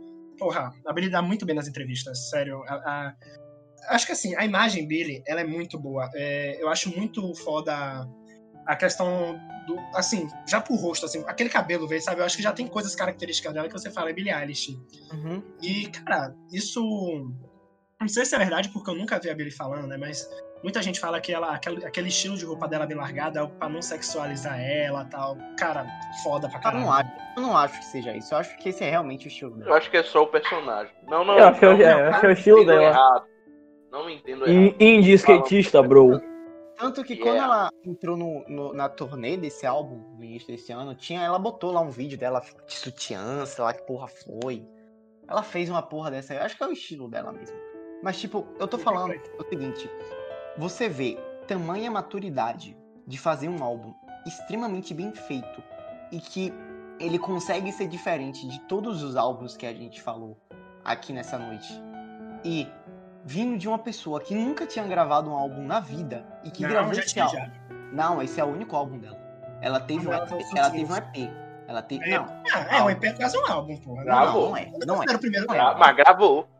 EP não é um álbum. Mas Não, mas gravou. eu tô falando exclusivamente de álbum. Não, Mas, cara, tá. Eu não acho que é uma estreia também, se assim, tá ligado? Ah, cara, pra- Já tem trabalho praticamente uma estreia, tá ligado? dela. É, É, o primeiro álbum dela. Pô, peraí, vamos lá. Ó, o EP tem nove músicas, tá ligado? Tipo, não, não é nenhum material pequeno. Mas é um EP. Cara, Ah, pelo amor de Deus. é, eu não, eu não acho que Vai tipo, lá logo fala do álbum aí, meu irmão. vai me bater, não. Vou, porra. Ah, Oi, oi, pau. Ah, Aposto, veja, pra um segundo aposto que ela lixou que ele é maior. Sendo que ela gravou, a, véi, ela gravou a porra do álbum na casa dela. Isso é inacreditável. Isso, isso, Isso é foi Paul surreal. McCartney fez isso em 1970, brother. Isso é pois é. Não é inovador, não, surreal, hein? Não, mas É, o cara é. a diferença é que 69, ele na verdade. 70 e saiu o 69, quê? ele lançou em 70.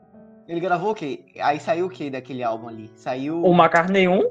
Qual, qual que é o nome daquela música horrível lá? É... Ah, pe- Não, pera aí. Olha o que você Não, pera aí. Não, não, pera- pelo amor de Deus. Um álbum que tem é- Maybe I'm Amazed. O cara gravou, gravou Maybe I'm Amazed em casa. é. Tá, tudo bem. Eu Cara, é, eu olhei Mas, aqui, tipo, sim, é- é, tem isso mesmo. A Billy usa as roupas para não sexualizarem ela. Foda. É, tá. Mas mesmo assim, cara, eu acho todo todo todo o contexto que eu falei aqui, eu acho assustador pra uma pessoa de 19 anos. Assustador, cara. Tipo, é, você você não, não entra na minha cabeça que essa menina tem 19 anos, cara. Pelo amor de Deus. Pelo amor de Deus, eu acho que ela consegue ser um fenômeno maior do que foi a Lorde. Porque, tipo, quando lançou o Poor Heroine, que é um que a gente não falou aqui, mano, todo mundo falou, caralho, olhem essa menina. Olha, olha aí. Mas, tipo, vai, tudo que a, a Lorde, todas as críticas, é, todos os, todas as análises que foram feitas no álbum da Lorde naquele momento e tudo que foi dito sobre ela, é tipo, é o que se fala sobre a Billy, só que a diferença aqui é que é quatro vezes, é tipo em 4K, quatro vezes mais a, a resolução. Cara, Porque Mas é- eu acho que é muito da época também, porque a Billy, o contexto que a Billy tá também é um contexto de que. Claro que naquela época tinham redes sociais e tal, mas hoje é muito mais fácil você disseminar tal. Tanto que a Billy eu acho que é. Ela não é a cantora feminina, porque aí, doutora Ariana, beijão aí, nós estamos firme e forte pra ser a pessoa mais seguida do Vai Instagram. tomar no mas, tipo assim, ela. Tudo com ela- mano. peraí, Não, peraí. mais seguida no Instagram? 47% dos seguidores da Ariana Grande no Instagram são bot.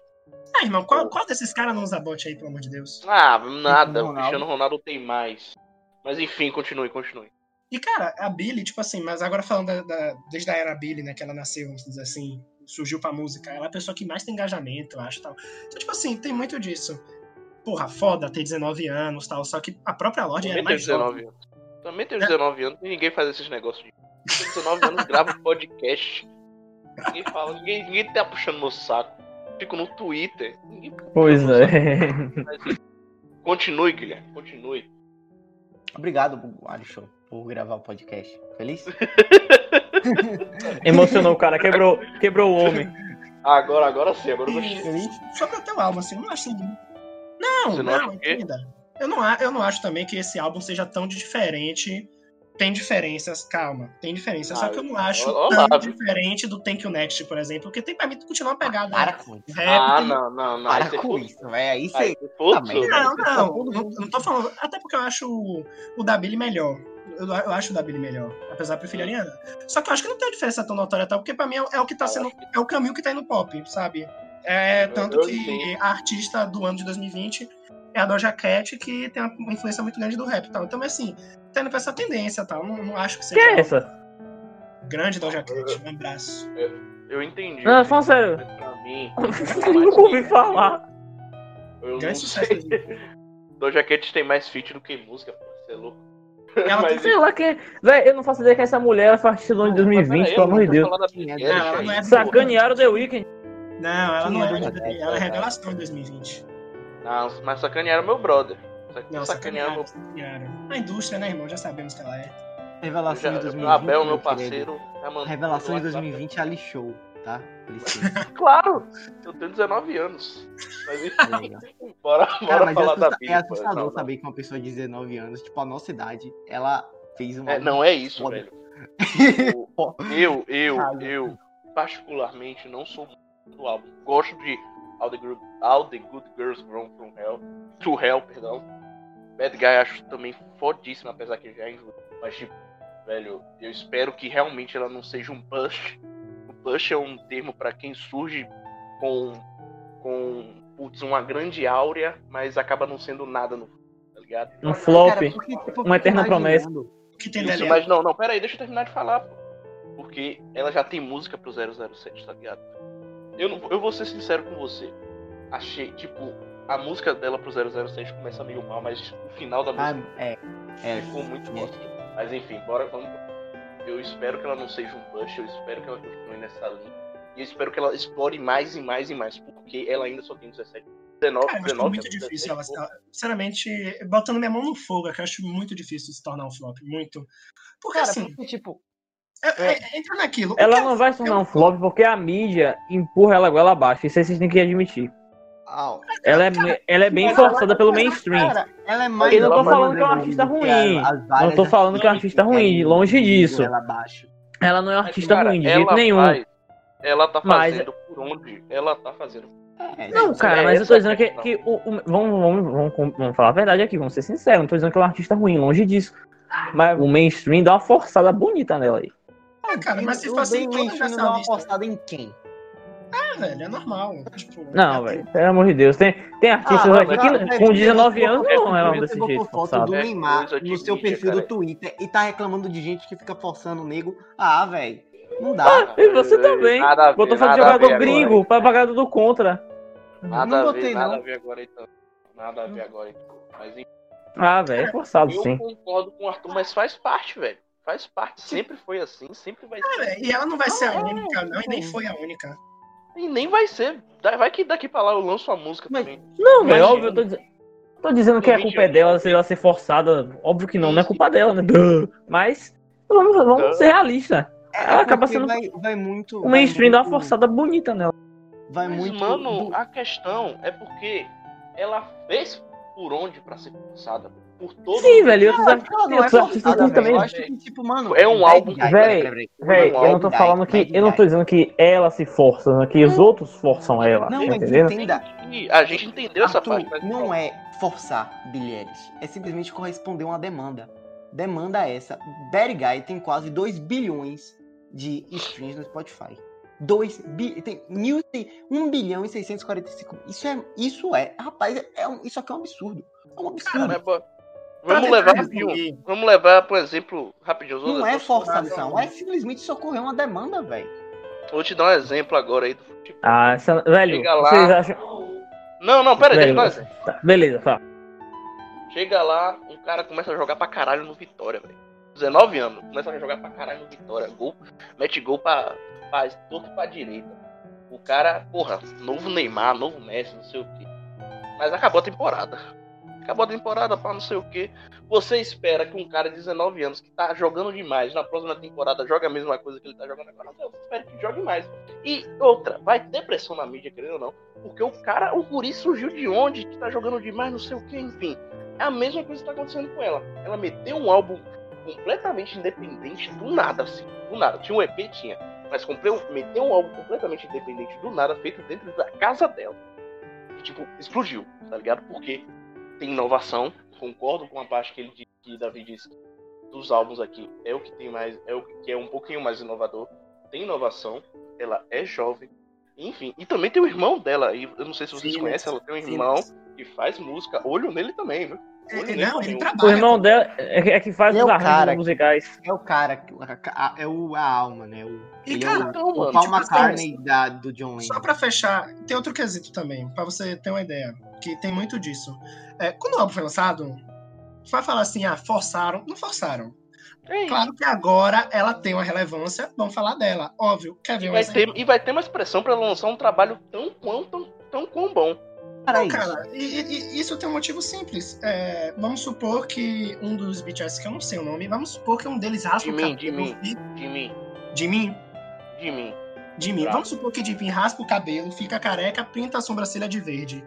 Irmão, isso, isso é uma notícia relevante? É, não é relevante e tal. Foda-se. Que horrível.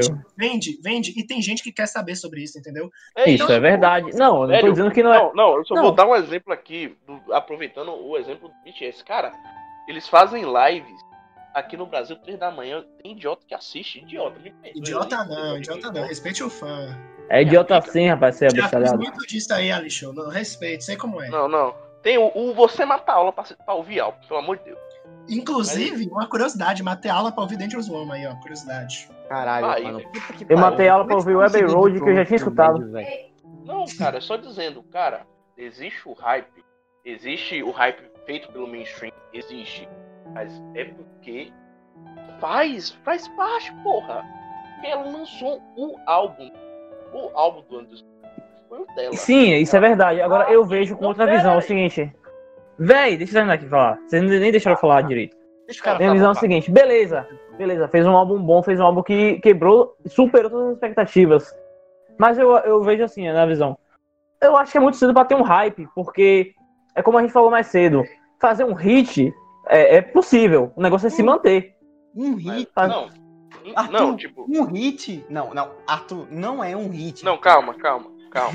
tipo, existe. Eu entendo o que você quis dizer, mas não foi só um hit, foi um álbum Cara, inteiro. é um álbum É um inteiro. álbum tá monstruoso. entendendo. Você, É um álbum você monstruoso. ouviu o álbum? Eu, eu não curto a sonoridade dela. Eu não curto, particularmente, não curto. Assim como eu já falei da Taylor também. Mas, cara, é- foi um álbum que você tem aquela questão. Até a questão da inovação, pô. Você, não, você nunca tinha escutado nada muito igual aquilo, tá ligado? Claro que tem influência de outros lugares, você nunca tinha escutado nada igual a Billy lançou em 2019. Então, velho, existe, existe o hype, mas porque ela fez existir esse hype, pô. Porque o E tipo, foi do eu caralho. acho, eu acho que são. repito, a gente não falou desse álbum aqui. Mas se a gente falasse, a gente falaria mais ou menos a mesma coisa, só que com um parâmetro um pouco maior. Porque a Lorde, ela. Guilherme tava lá, cara. Quando ela saiu por Heroine, cara, praticamente a mesma coisa. E, e todo mundo ficou falando, ah, mas. Porque, tipo, é é uma coisa que a gente falou no nosso episódio barra 1 dos álbuns de estreia, né? Que Você tem um álbum de estreia perfeito, como é que você vai se super- superar a si mesmo, sendo que você É já começa com um parâmetro, a sua régua tá lá em cima. E tipo, a gente teve um parâmetro com a Lorde. A Lorde lançou por Heroine, que é um álbum fantástico, um álbum incrível. E ela lançou o Melodrama, que é um álbum um pouco diferente do, do Por Heroine. Só que, cara, é um álbum que mantém o nível, porque a artista é boa. É isso. E tipo, eu acho que é muito. Eu acho que é, é muita força. Aí eu acho um pouco de forçação de barra tu falar que é. Que a galera força a Não é forçar. A, a mídia não fica forçando a Billie Eilish. Existe uma demanda absurda pela garota. É um dos álbuns mais ouvidos do- da história do Spotify. A demanda é absurda, é quase que infinita. Os caras exploram, porque é assim que funciona. Enquanto É, houver demanda, assim. haverá oferta. Então não é que ficam forçando, querendo, querendo que enfiar Billie Eilish na goela abaixo.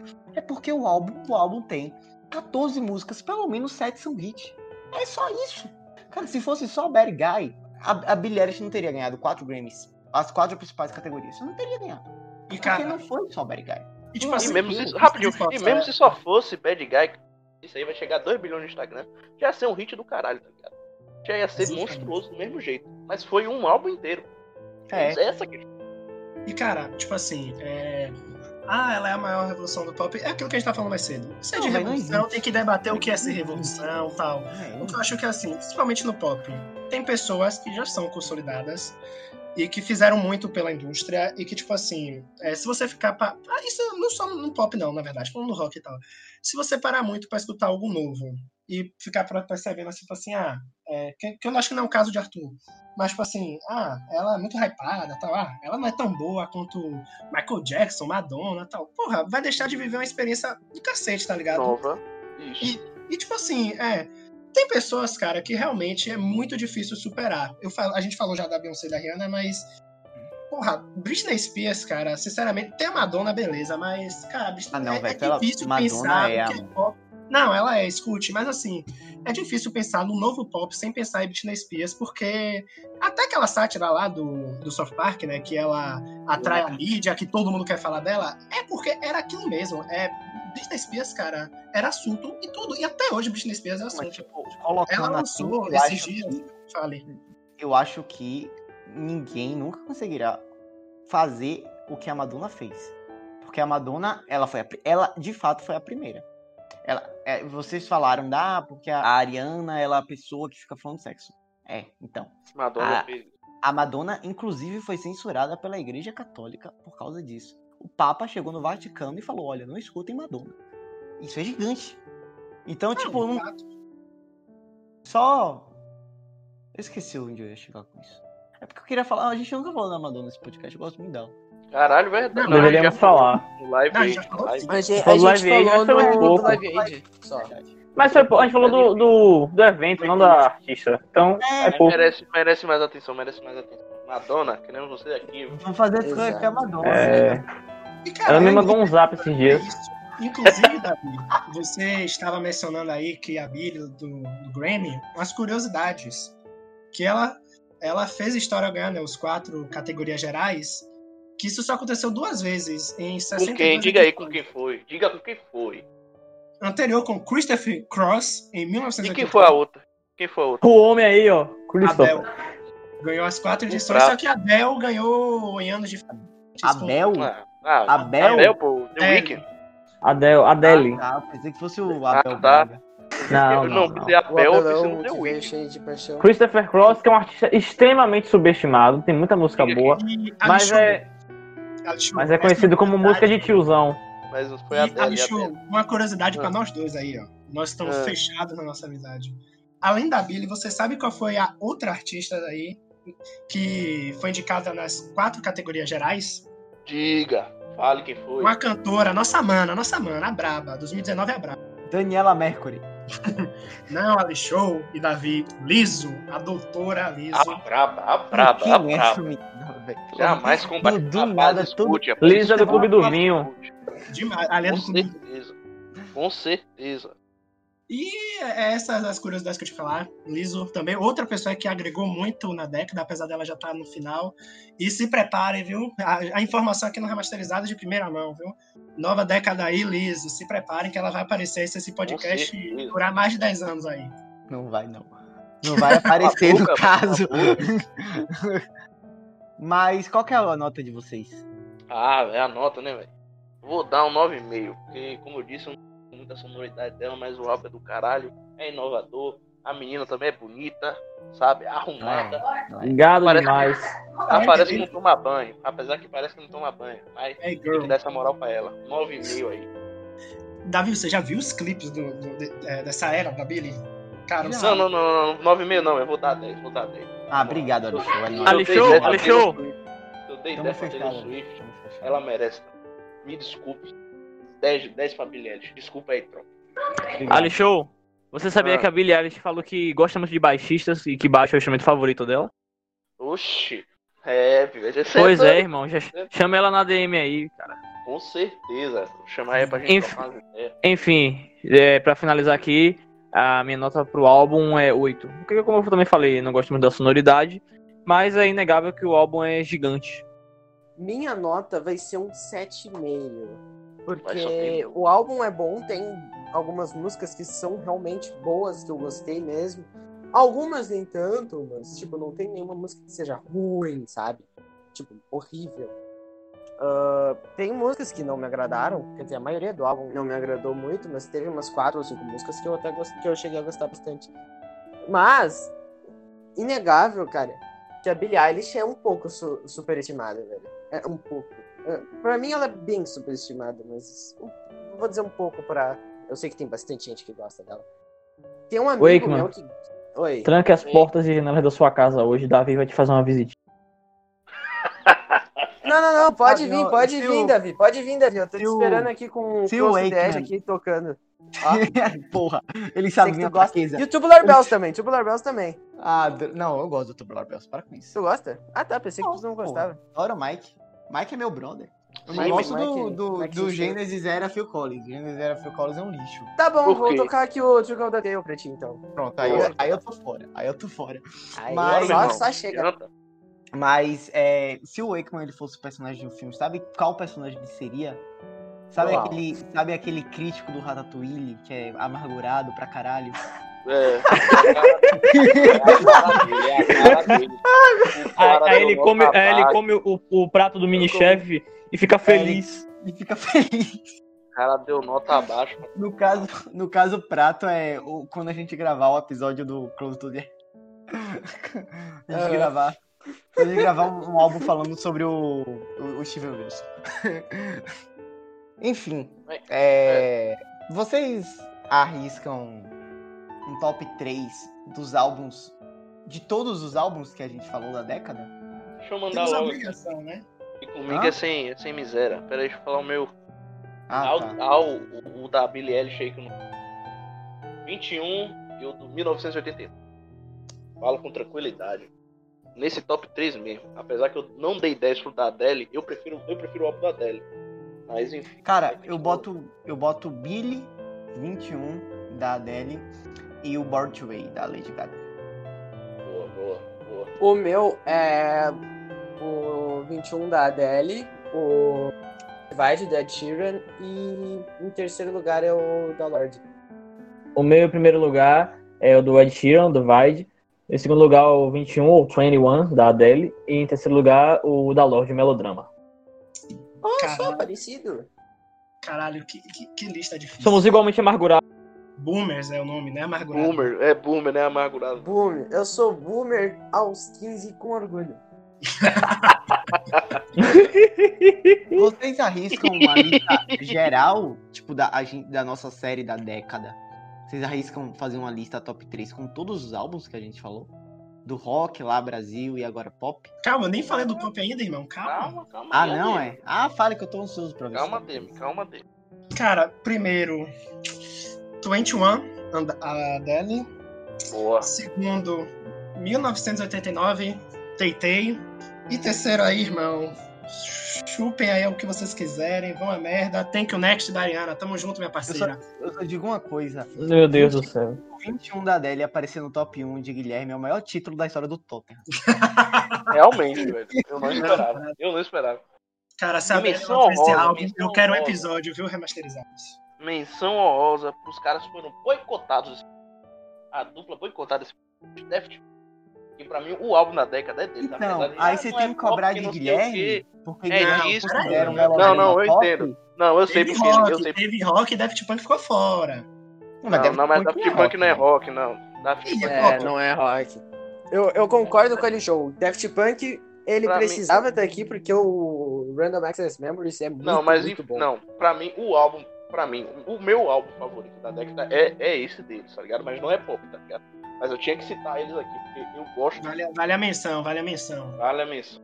Apesar Vale do- a menção, Até vale o Grammy não considerar pop, eu acho que ele é pop. Acabou. Daft Punk, e aí? Um É abraço. pop estranho, né? Olha, É, pop o...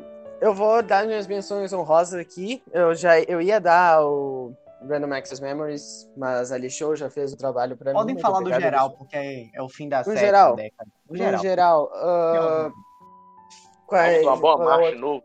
O álbum, do, o álbum deles de 2019, do Amon Amarth. Bom também. O álbum do Slipknot foi uma bosta, foi, mas eu quero citar os caras aqui que os caras merecem. Dystopia, do Megadeth também. Muito Boa. bom. Mas, tipo, Boa. mas, tipo, não bom pra estar num top 10 né, da década, mas um álbum muito bom. Hardwired Self Destruction, porque eu gosto do Metallica. É, Clockwork Angels, do Rush, porque eu gosto do. Rush. E, enfim, tem uns outros álbuns aí, mas eu não tô lembrando agora, não. Ah, sim, rapidinho. O Rammstein, do Rammstein, muito bom também. Os caras misturaram eletrônica com Que horror, que nojo. Cala a boca, seu bicho. O cara escuta eu- Rammstein, velho. A banda que o, que o vocalista mija nos outros. Ah, Cara, mas tem, é. tem. eu- Eu escutei um Uma álbum do, do Rammstein e não é ruim. Não é ruim. Tá vendo? Minha. Não minha é. menção honrosa vai pra literalmente toda a discografia do King Gizzard e The Lizard Wizards. Eles são a Também, merece. Toda, Acho. literalmente todos os 11 álbuns. É a minha missão, são as minhas missões honrosas. Principalmente o A Inner Marge Feels. Muito bom. Cara, minha menção honrosa vai ser pra uma pessoa que ela não entrou nessa lista, é, que é do pop. Inclusive, até mandar um abraço aí pra um grande fã aí, um ouvinte nosso aí, Anderson, que, cara, o que ele ouviu aí dessa lista que a gente tava debatendo pra ele, que toda hora a gente discutiu aí, que eu pedi ajuda a ele. E uma, uma, cara, eu até mandei pra Davi. Não sei se Davi, como amigo, escutou, né? Porque a gente sabe como é a amizade desse podcast. E, cara, a Halsey cantando Jonas Brothers, meu amigo, que mulher. Aquela mulher nasceu pro rock and roll, cara. Ela é do pop, mas o vocal dela é sensacional. Ela tinha que ser do rock and roll. Rapidinho, pronto, rapidinho, você falou da House, menção honrosa aqui. Apesar que ninguém desse podcast gosta de K-pop, vou dar menção honrosa porque os caras merecem. Tô... BTS também. Muito Sim. obrigado, galera, por ouvir esse podcast. Cala Foi um boca. prazer. Blackpink, show, Black Acabou, não, não, encerra, não, encerra, não, encerra. não, não, não, pra começar a falar aqui, BTS. vamos. BTS e Black. Queria falar também do Steven Wilson, aumentando aqui o nível. O Wakeman que gosta muito. O- Qual que é o nome do álbum, Wakeman? Eu esqueci agora, meu Deus do céu. o Raven That Refused to Sing. Pronto, esse mesmo, que tem a luazinha lá com a boca aberta. Esse álbum é maravilhoso. As minhas menções honrosas do rock eu já dei no, no- episódio do rock, então vão lá conferir, por favor, que tá muito bom. Ah, então eu vou dar umas menções honrosas do pop. O Alisson já começou com Random Access Memories, que é uma das minhas menções honrosas. Outra menção honrosa é o Plastic Beach dos Gorillaz, que é uma banda que eu gosto bastante também. Sim. E os dois álbuns do Jazz, do Jacob Collier, os dois volumes do Jazz. Tem o terceiro, mas o terceiro é de 2020, não sei se entra na década. Se entrar na década, entra nesse, nessas menções honrosas, porque é o melhor álbum do Jazz, mas os outros também são bons. Eu sou putinha do Jacob Collier assumido. Ah, também vou citar aqui o Cool Uncle, que é uma parceria entre o Bobby Caldwell e o Jack Splash. É um álbum mais R&B, mas ele é bem bom, é de 2015, recomendo a todo mundo. Ah, eu queria também. é, não é rock, não é pop, não é brasileiro, mas tá meio que no limbo ali do, do, do formato que a gente adotou pra fazer essa série, que é o Jesus King do, do Kanye West, que é um descasso. Com um certeza, lindíssimo. Gigante. Grande Gigante esse álbum, grande, grande Kanye West, que Deus abençoe ele, nosso próximo presidente O aí. Dem- Outro Dem, o Dem do, do Kendrick Lamar também merece essa citação. Sim, fantástico, Nossa, o do fantástico. Kendrick é-. Foda. É, bem lembrado, Alexandre, bem lembrado. Que homem, Alexandre, né? Lembrando de Blackpink. BTS, que homem. Muito obrigado. Mi- Minhas menções honrosas, eu já tinha dado um spoilerzinho, mas repetindo aqui novamente. Propósito do Justin Bieber, que na época quebrou o recorde dos Beatles. E no YouTube tem três músicas que passam de um, um bilhão e meio de visualizações. E que Sorry que o tem- álbum é ruim. Inclusive, É, uma curiosidade. É, o álbum é ruim, mas tem quatro hits. E isso É. aí a gente aí não tem É, discussão. tá. É um álbum é gigante. Inclusive, E- uma curiosidade de- dessa época Conte. aí do Justin Bieber, não sei se vocês viram isso, ele postou, né, uma foto de um show dele, que era um show dele, Que era um super lotado e tal. Realidade, o show não era dele, o show era do Paul Era do Paul McCartney, e ele postou a foto lá do Rapaz. Grandes momentos do Twitter, quem viveu grande sabe. momento. Grande momento. E minhas outras duas missões honrosas são o Fine Line, do Harry Styles, Com certeza. que não entrou. E eu Que em- um álbum que enorme, eu queria usar, e só que, Guilherme tipo, disse, ele não Não. entra na década, por quê? Porque ele só foi estourar em 2020. Foi lançado em dezembro de 2019, Não, mas. 2019 ele não tem feito sucesso, né? Mas faltava semanas pra 2020. Exato. É isso, é isso. O álbum só foi. Virou aquele. aquele fenômeno no em 2020 mesmo. E o outro, o Harry Styles 1, que é o álbum de estreia dele, que eu acho ótimo. Pra mim é o melhor álbum dele, melhor do que o Fine Line. Apesar do Fine Line ser perfeito. Mas é, o HS1 é ótimo. Mas não entrou aqui porque é um álbum muito de nicho. Não teve tanta expressividade fora do cenário fã de Harry e One Direction. Guilherme, encerre o podcast.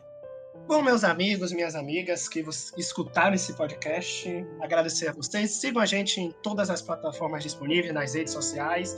E se você discordou de alguma coisa dessa lista, mande uma mensagem pra gente lá no nosso Twitter. E cobre principalmente a Lixou. Você manda lá no nosso Twitter. Se você gostou, mande pra gente Você também, que a gente, também. que a gente quer ver aqui o comentário positivo para animar o nosso dia. E se você não gostou, eu sugiro que você faça o seguinte: mande sua lista, ou mande álbuns pra gente analisar, que aqui a gente, quem sabe, faz um, um podcast aí Porra. só, só pra você. Ou mande dinheiro. Mande dinheiro, não gostou, Também. mande dinheiro. A gente fala o que você quer se você Gostou, pagar a manda gente. dinheiro também. Gostou, manda dinheiro também. Porque a gente não recebeu É isso aí. né? É, Exato. porque ah, o patrão aqui não tá pagando a gente o que a gente merece, mas tudo bem. A gente deixa isso pra depois. Então é isso, meus amigos, minhas amigas. Um abraço, um beijo e até a próxima.